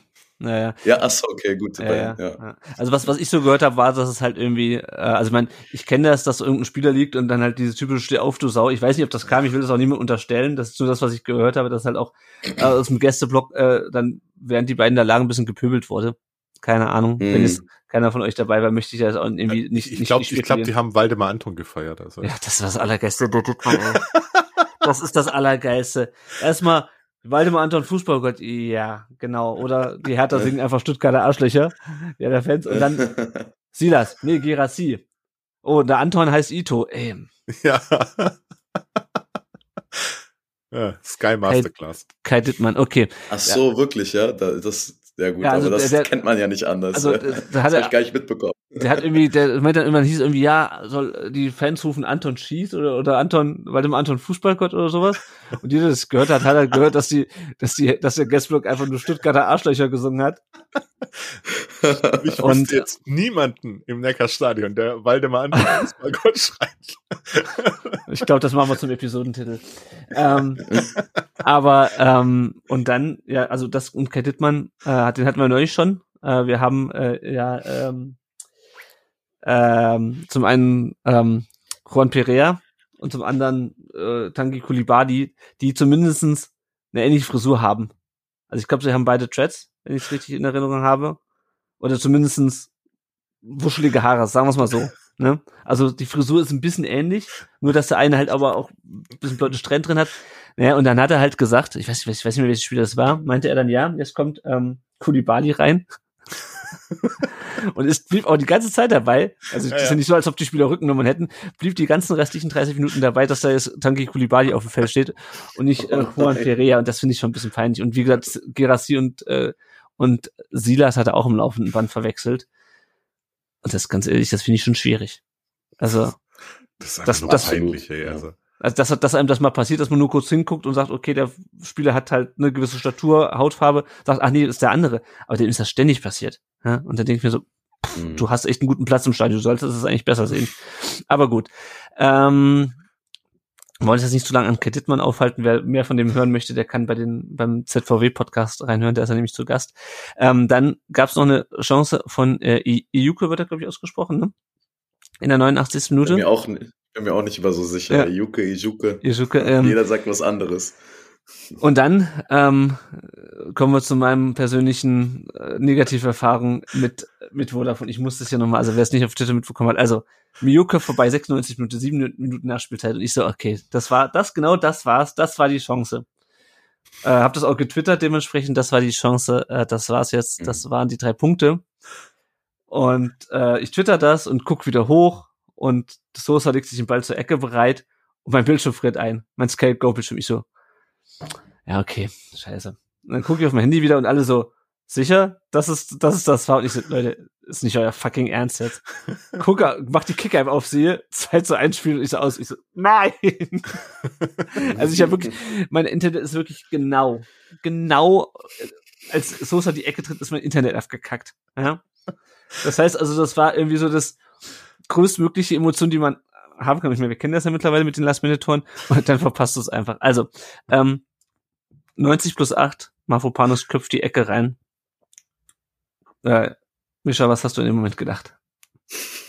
ich, also, ich meine, das war wie so ein Ausknopf dann in der Kneipe. Wir saßen da alle irgendwie, haben uns mit dem Unentschieden angefreundet, äh, obwohl wir auch die Punkte brauchen, ne? Mhm. genauso wie ihr. Äh, und dann, äh, also ich meine, klar, ne, irgendwie, ich bin auch noch ein bisschen traumatisiert vom letzter Saison, als sie da gegen Köln mhm. den Treffer gemacht habt äh, im letzten Spieltag und dadurch wir noch auf dem Relegationsplatz gerutscht sind. Es war Köln, oder? Ja, ja es war Köln, ja. ja. Ja, genau. Das und, und dann auch gegen Augsburg, das habe ich tatsächlich auch noch im Fernsehen gesehen. Das heißt, äh, ich kenne das schon. Ich habe tatsächlich nicht dran geglaubt, dass es diesmal ist, aber es passt auch in, in, in Herthas dies, diesjährige Saison, weil genauso wie ihr irgendwie immer anfangs die Tore kassiert, kassieren wir sie halt immer am Ende. Also ich glaube, mhm. wir haben wirklich, wir haben bestimmt schon acht Punkte verloren durch irgendwie Last-Minute-Treffer oder so. Ganz oft haben wir sogar geführt ja, gegen Freiburg, äh, Leverkusen, ne, auch wo wir wirklich gut gespielt haben und dann uns irgendwie nicht belohnt haben und diesmal war es halt noch krasser, wobei ich sagen muss, dass Hertha jetzt insgesamt kein Bombenspiel gemacht hat, mhm. aber ich habe mich mit dem Punkt abgefunden. Ich finde auch, dass es ein Spiel war, was den Punkt, das Unentschieden verdient hätte. Ähm,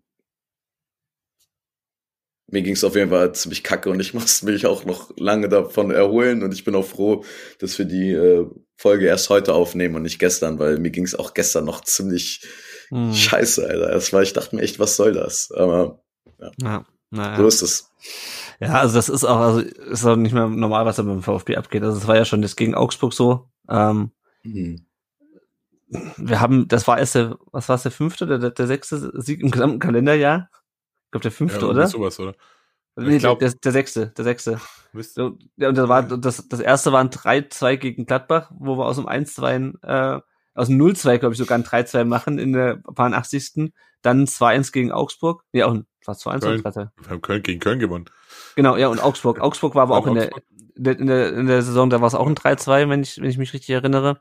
Auch aus dem 1-2. Äh, dann dieses Köln-Spiel dann jetzt Augsburg nochmal und ist das, also die einzigen, und ja gut, das Bochum, das war ja, mit 4-1 relativ, relativ deutlich, aber fünf von sechs äh, Siegen in diesem gesamten Kalenderjahr waren so Herzschlagdinger, also jo, Chris, wie war's für dich? Du hast es hoffentlich äh, nicht mit Verzögerung erst mitbekommen. Nein, nein, nein ich habe äh, ich hab das tatsächlich, ähm, ich habe das tatsächlich aber wirklich komplett noch mitbekommen, weil ich auch dran saß und so, ja okay, jetzt kommt halt nochmal die Ecke, ähm, innerlich zwei Gefühle. Das eine Gefühl, wo sagt, vielleicht passiert da noch was und das andere ist, hoffentlich fangen sie sich jetzt nicht noch ein Konter ein. Das, wär, das wäre so, so unfassbar typisch. Äh, und, und dann segelt der Ball da rein und, und findet wirklich Mafropanus da und dann, also da hat auch wieder alles gepasst. Das war so, das war, das war wie, es hat wie, einfach ja. gepasst. Es hat zur Dramaturgie dann noch gepasst äh, irgendwie das dein, dein Captain geht verletzt raus, schwer verletzt raus. Alles sind erstmal so ein bisschen in, im Schockmoment. Wir haben den äh, unfassbaren Fehlpass von, von Müller gar nicht groß thematisiert. Ja. den schieben wir auch noch auf seinen, auf seinen, vielleicht stand er noch etwas unter Schock. Ja, genau, ähm, das wollte ich gerade noch sagen, aber können wir gleich noch drüber, kurz drüber reden, ja. ja.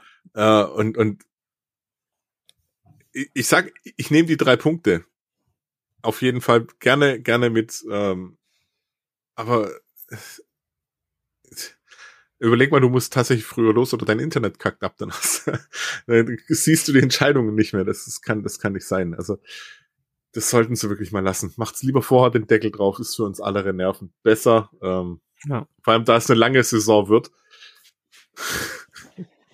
Ja, das ist echt, also auf Dauer für die Gesundheit nicht gut. Also, weil ich hätte nämlich, also man hat deutlich gemerkt, fand ich vorher, um noch mal kurz einen Moment zurückzuspringen, man hat deutlich gemerkt, dass die echt verstört waren äh, und echt ein bisschen neben sich waren, nachdem Endo dann ausgewechselt wurde. Ja. Ähm, und ich hatte schon gleich die Befürchtung, dass, dass wir uns dann wirklich noch einen fangen in der, in der Phase. Ähm, ja, und so waren, ging dann krasses, in Sicht krasses Spiel zu Ende.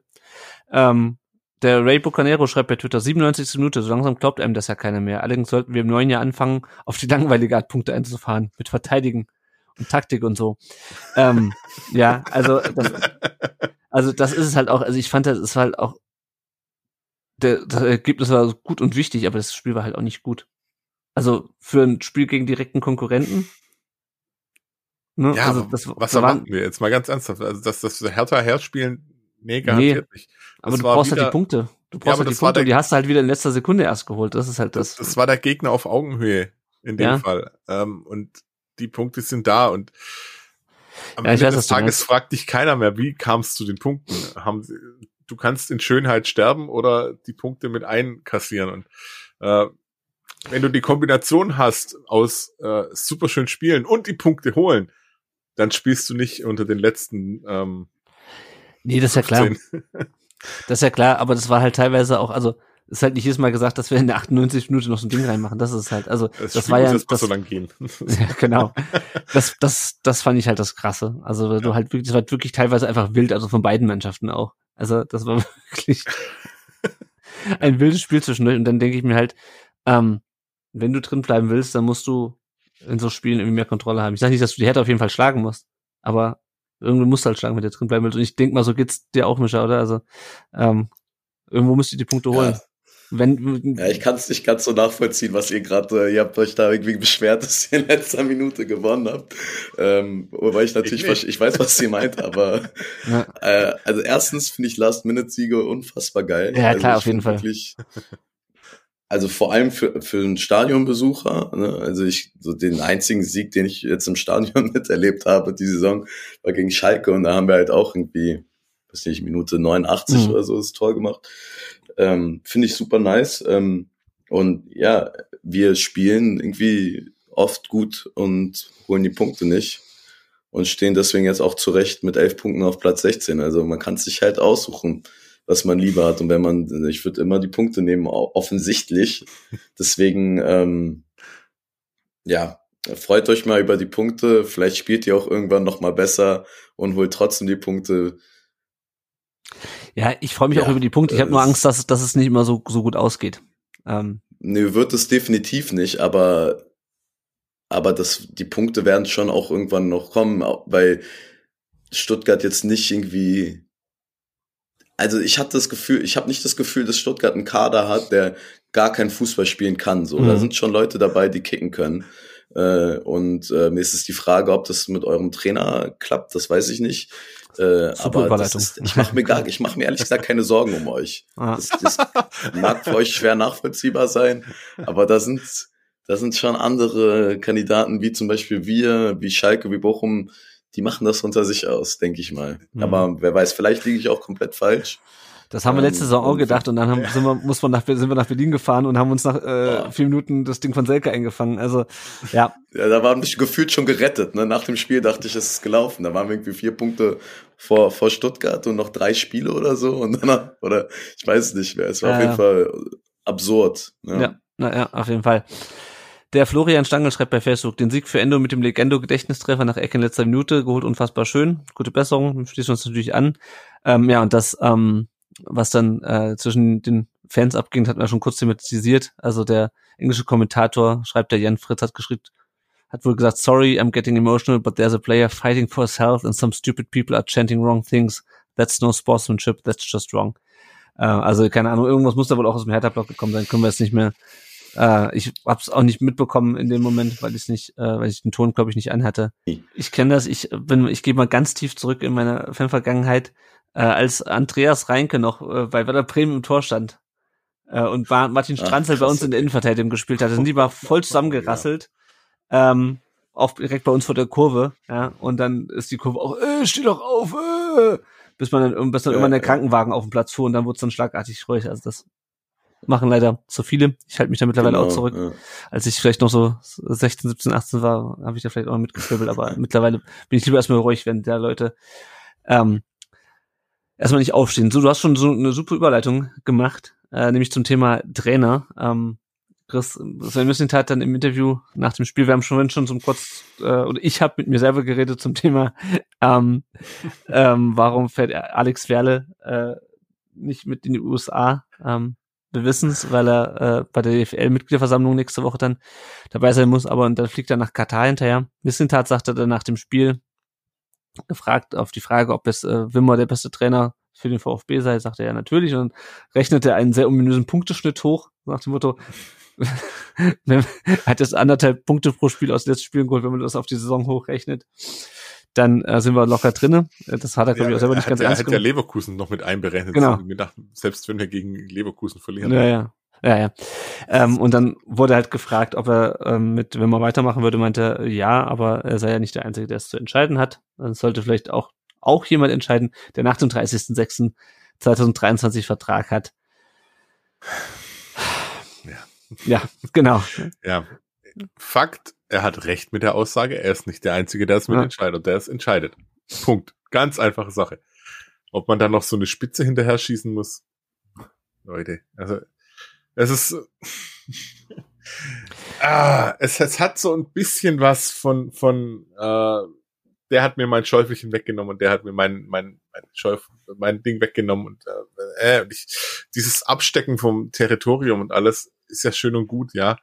Äh, und jeder macht seinen Job und ich kann mir partout nicht vorstellen, dass die sich noch nicht noch über gar nichts ausgetauscht haben auch. Also, Das ist es genau nämlich, weil er sagt ja dann ja, irgendwann sollten wir mal reden. Und also, wenn jetzt der Zeitplan so ist, wie er ist, dann können die halt erst äh, Ende Ja. November reden, wenn dann Werle wieder aus Katar zurückkommt. Ich weiß nicht, wir können ja nochmal den, da überhaupt zurückkommt. Man weiß nicht, was in Mm. Katar passiert. ja, wir können noch mal den, wir können noch mal den, den Jonas mit reinholen ähm, äh, und äh, den mich auch noch mal fragen, wie ist denn so eure Außenwahrnehmung zu dem, was da gerade beim VfB auch zum Thema Missentat so abgeht, weil ihr seid mit Sicherheit nicht so tief drin wie wir, aber mitbekommen, gerade wenn man auf Twitter aktiv ist, tut man das ja schon, oder? Ähm, ja, aber also ich muss sagen, also ich, vor allem, was ich mitbekommen habe, war, ich glaube, letzte Saison, wo da diese, dieses ganze Techtelmechtel mit äh, Hitzelsberger noch war. Oder war das sogar die Saison davor? Ich weiß es gar nicht mehr. Auf jeden Fall, es gab mal eine. War die Saison davor, Ich glaube, ja, es war die Saison davor, weil Stuttgart war relativ stark, ne, irgendwie. Ja, das war Ähm, vorletzte Saison. Ja, offensichtlich, stimmt, ja. Und da dachte ich mir so, warum? Also warum muss man in so einer guten Phase irgendwie für so Mhm. viel Unruhe sorgen? Ähm, ähm, und jetzt habe ich das wieder mitbekommen, aber hat- tatsächlich weiß ich nicht so genau, was, was da passiert ist. Aber ich weiß, dass irgendwas mit Misslintat war. Was, Mhm. weiß ich leider nicht. Also klärt mich äh, gerne irgendwann anders auf. Ich glaube, die meisten Hörer wissen das hier sowieso schon. Ja, ja. Also im, im Ich weiß Grunde, ich auch hatte nicht ganz viel kurz, mehr tatsächlich. also, ich hatte nur mitbekommen, dass irgendwie Werle irgendwas über den Kopf von Missintat, glaube ich, entschieden hat. Das Ja. wohl irgend, das dann irgendwie irgendwas anderes ausgelöst hat, aber mehr weiß ich auch nicht. Das scheint irgendwie wohl zu internen Streitereien, Streitereien geführt zu haben.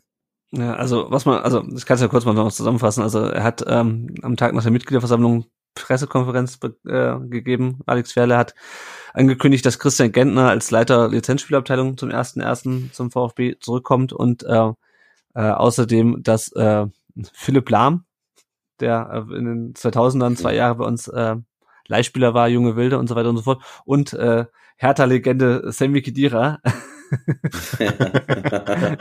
Ähm, äh, als Berater zum Club zurückkehren äh, und äh, hat das aber äh, den Herrn Missenthal wohl erst sehr spät ähm, wissen lassen, was bei den Beratern weniger dramatisch ist, aber beim Christian Gentner, der unter Missentat arbeiten wird, ähm, ist es nicht ganz so ohne, wenn man ihn dann erst kurz vorher darüber einbindet. Und der, und dann, also die Vertrag läuft zum 30.06. aus. Ähm, und ähm, ja, alle warten darauf, dass der Vertrag verlängert wird und keiner ist sich sicher, ob das noch passiert oder ob man ihn raushaben möchte. Das, äh, wenn man mal, man, könnt mal, wenn ihr euch, wenn ihr mal nichts zu tun habt, guckt mal bei in die VfB Twitter Bubble rein. Äh, das ist äh, ist wild. seit Monat ein Quell der Freude. Das ist Ähm, wild. Das Ich ist kenne da tatsächlich auch schon einige, aber irgendwie habe ich das ein bisschen an mir vorbeigegangen. klick mal, such mal Werle. Such mal Werle. Okay. Mehr sage ich dazu nicht. Ja, also keine Ahnung. Was mich halt, ähm, um nochmal aufs Thema zurückzukommen, auch um das Thema Zeitplan zurückzukommen, also entweder, die haben schon miteinander gesprochen, am Sonntag verkünden sie irgendwas und Müstin hat, hat geblufft am Dienstag, mit dem er sagte, wir sollten bald mal sprechen, oder wir laufen in ein ziemlich großes fucking Problem rein, weil ähm, wir haben ja auch noch eine Trainerentscheidung, die aussteht. Müstin hat, sich jetzt für Wimmer ausgesprochen. Ich weiß nicht, ob wie das die anderen sehen. Wenn es die anderen anders sehen und man äh, mit Missentat nicht verlängert und er dann wahrscheinlich auch relativ schnell weg ist, weil du kannst ja nicht mit Missentat noch den Kader planen lassen äh, bis äh, Sommer und dann äh, ihn ersetzen. Also dann gehe ich davon aus, dass er im Winter weg ist, wenn er wenn er seinen Vertrag nicht verlängert. Dann kommt ein neuer Sportdirektor, der dann noch mal eine Entscheidung über Wimmer treffen muss, zusammen mit Werle, wenn wenn wenn die den doof finden, dann muss erstmal noch ein neuer Trainer gefunden werden. Ja. Und neuer Kader geplant werden. Und ein Trainer irgendwie ist, also ich, keine Ahnung. Also es wird halt zeitlich hinten raus ziemlich knapp, finde ich, wenn man dann erst Anfang November überhaupt anfängt, über diesen Vertrag zu verhandeln. Und da muss ich ganz ehrlich sagen, fehlt mir echt langsam das Verständnis für. Weiß ich, Chris, wie du es siehst. Bin, bin ich voll bei dir, aber mir fehlt auch da komplettes Verständnis. Also zum einen fehlt mir komplettes Verständnis, dass äh, die Leute so komplett freidrehen teilweise, aber halt auch dies, dieser äh, Zeitplan, der da aufgestellt ist, und dann ist der eine da noch weg, dann ist der weg. Ja, es gibt natürlich gibt es die Möglichkeit, dass man auch über digitale Medien einfach sich austauscht. Das ist überhaupt kein Problem. Das kriegt man auch hin, wenn man möchte. Ja. ja, also ja. Meine, wenn, wenn man wirklich möchte. Und ich glaube, dass da die Ansichten halt schon ein Stück weit weit auseinander liegen, weil eben ähm, Misslint hat von dem Vertrag her, was, was er da bei, bei Emil Hitzelsberger ausgehandelt hat, schon sehr, sehr seltene Klauseln drin hat, so wie man es hört oder liest. Also keiner von uns hat den Vertrag gelesen, keine Ahnung, mhm. was da wirklich drin steht.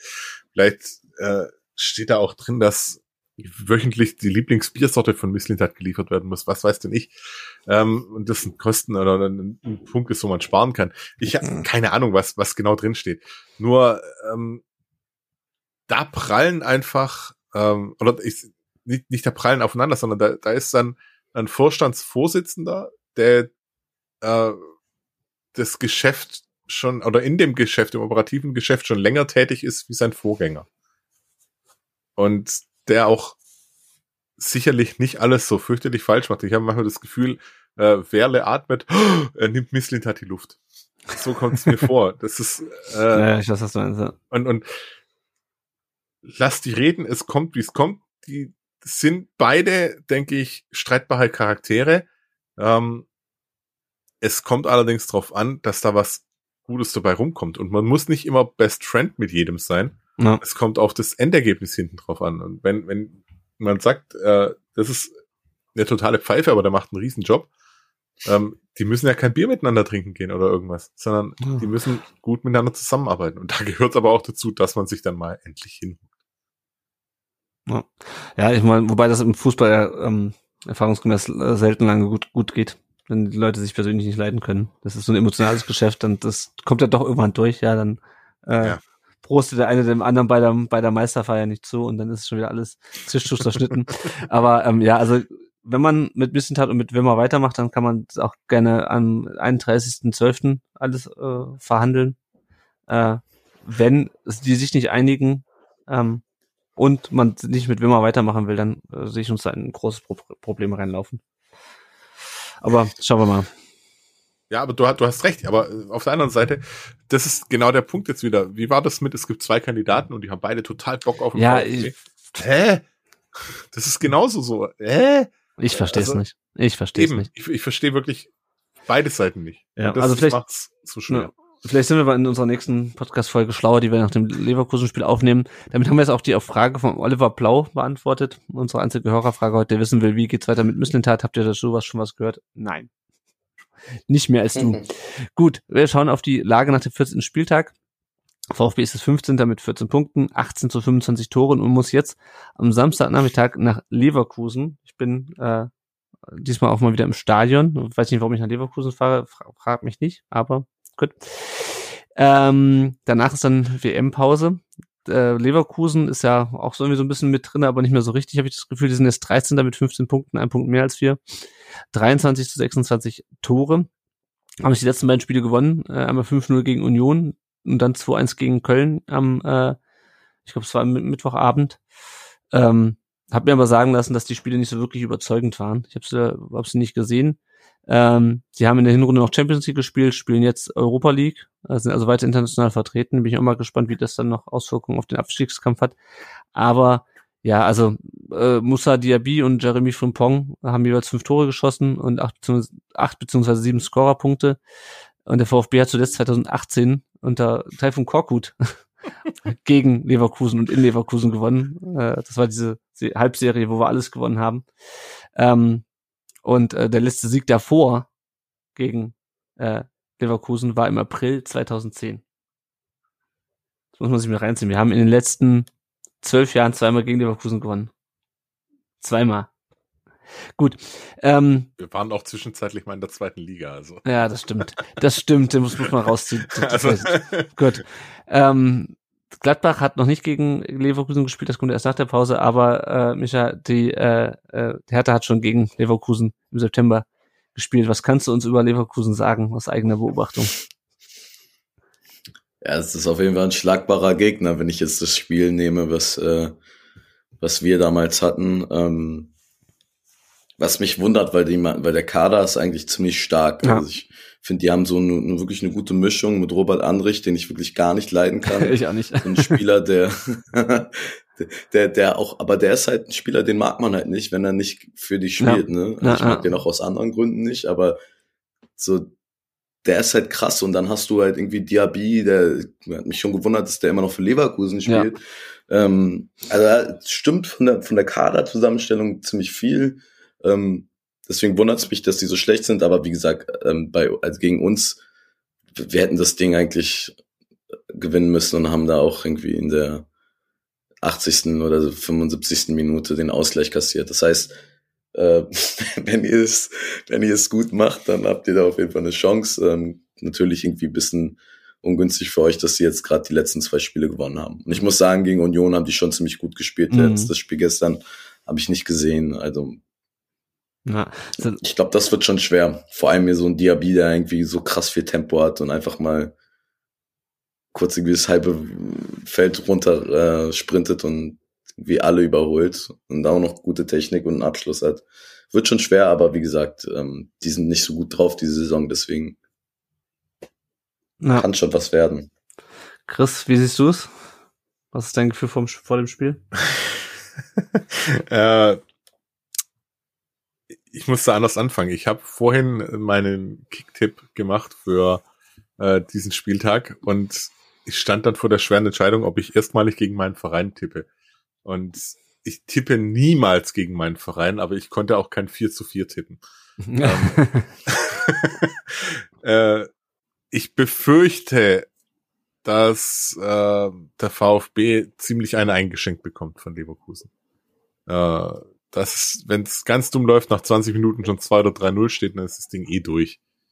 Ähm, auch da, wie, wie ich es gegen, glaube gegen Gladbach schon gesagt habe, wenn sie die ersten 60 Minuten oder 65 Minuten überstehen, dann könnte ich mir vorstellen, dass das vielleicht noch was funktioniert. Oder äh, lass, lass auf jeden Fall einen Ecklauf spielen, dann haben wir Spaß. Ähm, ich verspreche mir mal nichts. Ich, wenn es gut läuft, ein Punkt. Wenn es verdammt gut läuft, kommst du mit einem Sieg her. Aber die Erwartung ist eher so, na. Ja, ja, also ich bin da auch nicht sonderlich optimistisch, auch nach den letzten Auswärtsauftritten. Ähm, und so wankelmütig wie die Mannschaft ist, äh, fürchte ich fast. Äh, also 2-2 würde ich nehmen, ähm, aber ich glaube noch nicht so richtig dran. Ähm, und ja, da müssen wir schauen, wie es in die Winterpause geht. Ähm, auf jeden Fall äh, fehlt mal Panos gelb gesperrt für das Spiel, Wataru Endo logischerweise auch. Ansonsten sind, glaube ich, alle fit. Wo du gerade Tippspiel gesagt hast, ähm, wir gucken mal kurz, wer da bei uns führt. Du bist es nicht. Es sei denn, du heißt J. Es denn, du heißt. nicht mehr Top 100 oder so, ne? Es denn, du heißt JR, der führt ihn mit 183 Punkten, hat unter anderem das 2 zu 1 äh, gegen die Hertha äh, richtig getippt. Äh, Prinz Poldi auf Platz 2 mit 175 Punkten und FG 96 mit 169 Punkten auf Platz 3. Und bevor wir jetzt gleich auf die anderen VfB-Mannschaften schnell noch schnell gucken und unsere Leihspieler, noch ein kurzer Werbeblock, wenn ihr uns nicht finanziell unterstützen könnt oder wollt, dann könnt ihr uns auch eine Bewertung dalassen äh, und eine Rezension bei Apple Podcast oder bei Spotify uns bewerten. Das hilft uns, dass andere VfB-Fans uns leichter finden. Und äh, wenn ihr auch das nicht machen wollt, sondern ganz analog unterwegs seid, dann stellt euch doch in Leverkusen in den Gästeblog und erklärt Leuten, dass es uns gibt, was so ein Podcast ist und wie man das runterladen kann. Das würde uns sehr freuen. So, unsere anderen VfB-Mannschaften. Die VfB-Frauen haben 3 zu 0 beim SV Deckenhausertal, ich liebe ja diese Oberliga Baden-Württemberg, das sind so geile Vereinsnamen dabei, gewonnen. Äh, Anna-Sophie Fliege mit dem zweiten Saisontreffer und Anja Zelensky mit dem achten und dem neunten Treffer. Und dann gab's am Mittwoch ein Nachspiel, Nachholspiel beim FV Löchgau, dem äh, abgeschlagenen Tabellenletzten, 4 zu 0 wird der VfB Anna-Sophie Fliege mit ihrem dritten Tor, Sophie Geiring mit dem fünften und Celine Philipp mit dem äh, ihrem ersten Saisontreffer. VfB ist das Tabellenführer in der äh, Frauen-Oberliga Baden-Württemberg und spielt am Sonntag gegen den FV Niefern und äh, da ja danach kein Herren-Profifußball mehr ist, ähm, lasst euch gesagt sein, die Frauen spielen weiter, geht da auf jeden Fall mal hin, weil die haben, glaube ich, auch noch ein paar Spiele in diesem Kalender, ja. Ähm, genauso wie der VfB 2. Die haben gegen äh, den SSV Ulm den Tabellenführer 0 zu 0 gespielt. Sie sind das Tabellenneunter und spielen jetzt am Samstag gegen den TSV Steinbach. Die U19 hat leider 1 zu 3 gegen 1860 verloren. Nathan Winkler mit dem einzigen Treffer für den VfB. Und äh, die A-Jugend ist jetzt Sechster von 17 Mannschaften mit 13 Punkten und spielt am Sonntag in Unterhaching. Und jetzt kommen wir zum Highlight dieser ganzen Folge. Der VfB, die U17, äh, gewinnt gegen die Scheißkickers. Sage und schreibe 12 zu 0. Also ich meine, ja, das sind B-Jugendliche, da müssen wir jetzt nicht irgendwie den ganzen Kübel Helme voll auskippen, aber ähm, so ein 12 zu 0 im B-Jugend-Bundesligaspiel schon ganz geil. Ähm, Ansage, ja. Das ist, das ist eine Ansage, ja. Also, also wirklich Julian Lüers mit seinem ersten Saisontreffer, Mike Kuras mit seinem siebten, achten und neunten Saisontreffer, Elliot Buyupi mit seinem fünften, sechsten, siebten Saisontreffer, Christopher Olivier treffen, Jasinho Malanga, Max Herwert, der übrigens der Sohn ist des VfB-Pressesprechers, mit seinem ersten Treffer und Nino Kutus mit seinem vierten Saisontreffer und noch Elia Rau mit, auch mit seinem ersten Saisontreffer. Also wahnsinniges Spiel. Ähm, krass einfach. VfB ist jetzt Vierter äh, von 17 Mannschaften mit 21 Punkten und einem krass guten Torverhältnis logischerweise und spielen jetzt am Sonntag in Freiburg. So, letztes Mal haben wir versucht, die Minuten zusammenzuzählen, die unsere neuen Leihspieler aufs Parkett gebracht haben. Also, wir fangen an mit Ömer Beas. Ähm, Augsburg gewinnt, äh, Augsburg sag ich schon, Magdeburg gewinnt gegen Nürnberg äh, 2 zu 1 und verliert heute gegen Darmstadt 98 mit 0 zu 1. Darmstadt damit übrigens Herbstmeister in der zweiten Liga. Äh, er steht beides mal nicht im Kader. Und Magdeburg ist jetzt, das hatte ich gerade noch, das muss ich kurz auf die Tabelle gucken, bei denen, äh, die stehen auf Platz 14 mit 17 Punkten. Momo Sissé war am 17. Spieltag nicht im Kader, als äh, Vista Krakow gegen Gornik Letschner äh, 1 2 verloren hat. Und äh, auch beim, bei der Pokalniederlage beim Mo Motor Lublin ähm, war er nicht im Kader. Wisla Krakau ist Zehnter in der zweiten polnischen Liga. Wahid Fagi hat heute endlich mal wieder gespielt im Pokal gegen. Aarhus GF, wurde zur Pause ausgewechselt. Ähm, der FC Nordzeeland, sein Leihverein, hat 2 zu 0 gewonnen. Vorher gab es ein 0 zu 0 äh, am letzten Wochenende gegen den FC Müthyland. Da saß er 90 Minuten auf der Bank.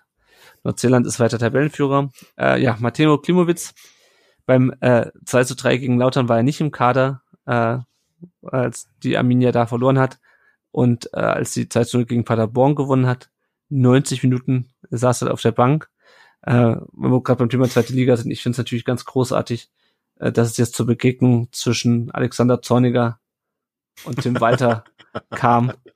Äh, Tim, äh, Alex Zorniger, bekannt für seine vielen Gegentore, gewinnt die ersten drei Spiele mit vierten 1 zu 0 und setzt sich das mit. Es ist, es, ist, es ist absolut geil. Also gerade das Zorniger gegen Walter, großartig. So, Roberto Massimo äh, war nicht im Kader. Äh, ich fürchte, der ist auch verletzt. Die haben äh, Academico Viceo, sein, äh, sein Live-Verein, hat 1 zu 1 bei Udi Oliverense gespielt äh, und ist dann im Pokal mit 3 zu 0 gegen den AD Camacha, wird er, glaube ich, ausgesprochen, weitergekommen. Beides war nicht im Kader. Äh, Clinton Mola äh, hat gegen Huddersfield nicht gespielt am 20. Spieltag, stand dann aber beim 10 zu 9 im Elfmeterschießen im äh, Ligapokal gegen West Ham äh, in der Startelf und wurde erst nach 79 Minuten ausgewechselt. Also vielleicht läuft es bei dem jetzt mal ein bisschen besser. Die Rovers sind weiter Zweiter in der zweiten englischen Liga. Leonhard Münst kommt bei den äh, beim FC St. Gallen weiter nicht zum Einsatz, weder beim 2 zu 1 gegen die Grasshoppers noch beim 5 zu 0 beim äh, US Abedo im Schweizer Pokal.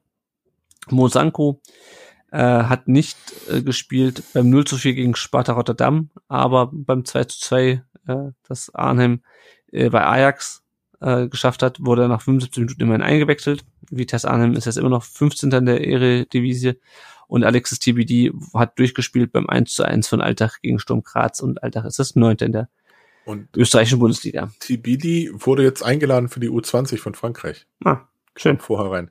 Ah, sehr gut. Ja, dann äh, herzlichen Glückwunsch, äh, Casanaras und ähm, äh, Ecklauf? Nee, Eckloff. Ecklauf auch für die deutsche U20, ne? Ja, dann äh, Glückwunsch äh, an der Stelle. Und ja, jetzt, wir, wir sind durch jetzt mit unserer äh, Podcast-Folge. Äh, war eine englische Woche. Wir haben, glaube ich, in der Rückrunde auch nochmal eine englische Woche. Da werden wir dann auch wieder in größerer Runde hier sitzen. Ich danke erstmal sehr äh, unseren Gästen. Äh, zunächst dem Jonas bei Twitter unter Ed, äh, Schweikru, dass er sich äh, heute die Zeit genommen hat, um mit uns über den Sieg der Borussia zu sprechen am Freitag. Vielen Dank dir. Ich habe mich auch zu bedanken. Danke für die Einladung. Und danke auch für die Geduld, äh, nachdem wir dann äh, über das Hertha-Spiel gesprochen haben. Und auch ich danke auch erstmal dem Micha für seine Geduld, äh, dass er sich erst das, das Gladbach-Spiel angehört hat und natürlich, dass auch du dir die Zeit genommen hast, äh, über dieses für dich bittere Spiel heute zu sprechen mit uns. Ja, ähm, auch ich kann mich eigentlich nur anschließen. Vielen Dank, war eine interessante erste Erfahrung und ähm, ja, mal schauen, wie es äh, in der Saison läuft. Ich wollte gerade sagen, wenn wir beide drin bleiben, äh, kannst du gerne, kannst du gerne wiederkommen. Ähm, wir hören uns jetzt noch einmal äh, in einer regulären Folge, nämlich nächste Woche nach unserem grandiosen Auswärtssieg in Leverkusen. also nach dem Leverkusen-Spiel belassen wir es dabei. Dann äh, wird irgendwo anders Fußball gespielt ähm, aber nicht beim VfB. Wir haben äh, paar, paar Gäste für Sonderfolgen in der Pipeline, das ist aber noch nicht fix, deswegen kann ich da noch nichts ankündigen. Ihr werdet auf jeden Fall jetzt nicht zwei Monate nichts von uns hören. Äh, lasst euch aber überraschen, äh, was da kommt. Äh, wenn es ganz langweilig ist, äh, in der fußballlosen Zeit, dann telefonieren wir zusammen und reden über die, die zweite Mannschaft und die Nachwuchsmannschaft und die Frauen. Vielen Dank euch fürs Zuhören, liebe Hörerinnen und Hörer. Und ich sage an dieser Stelle Tschüss und bis nächste Woche bald. Auf Wiederhören.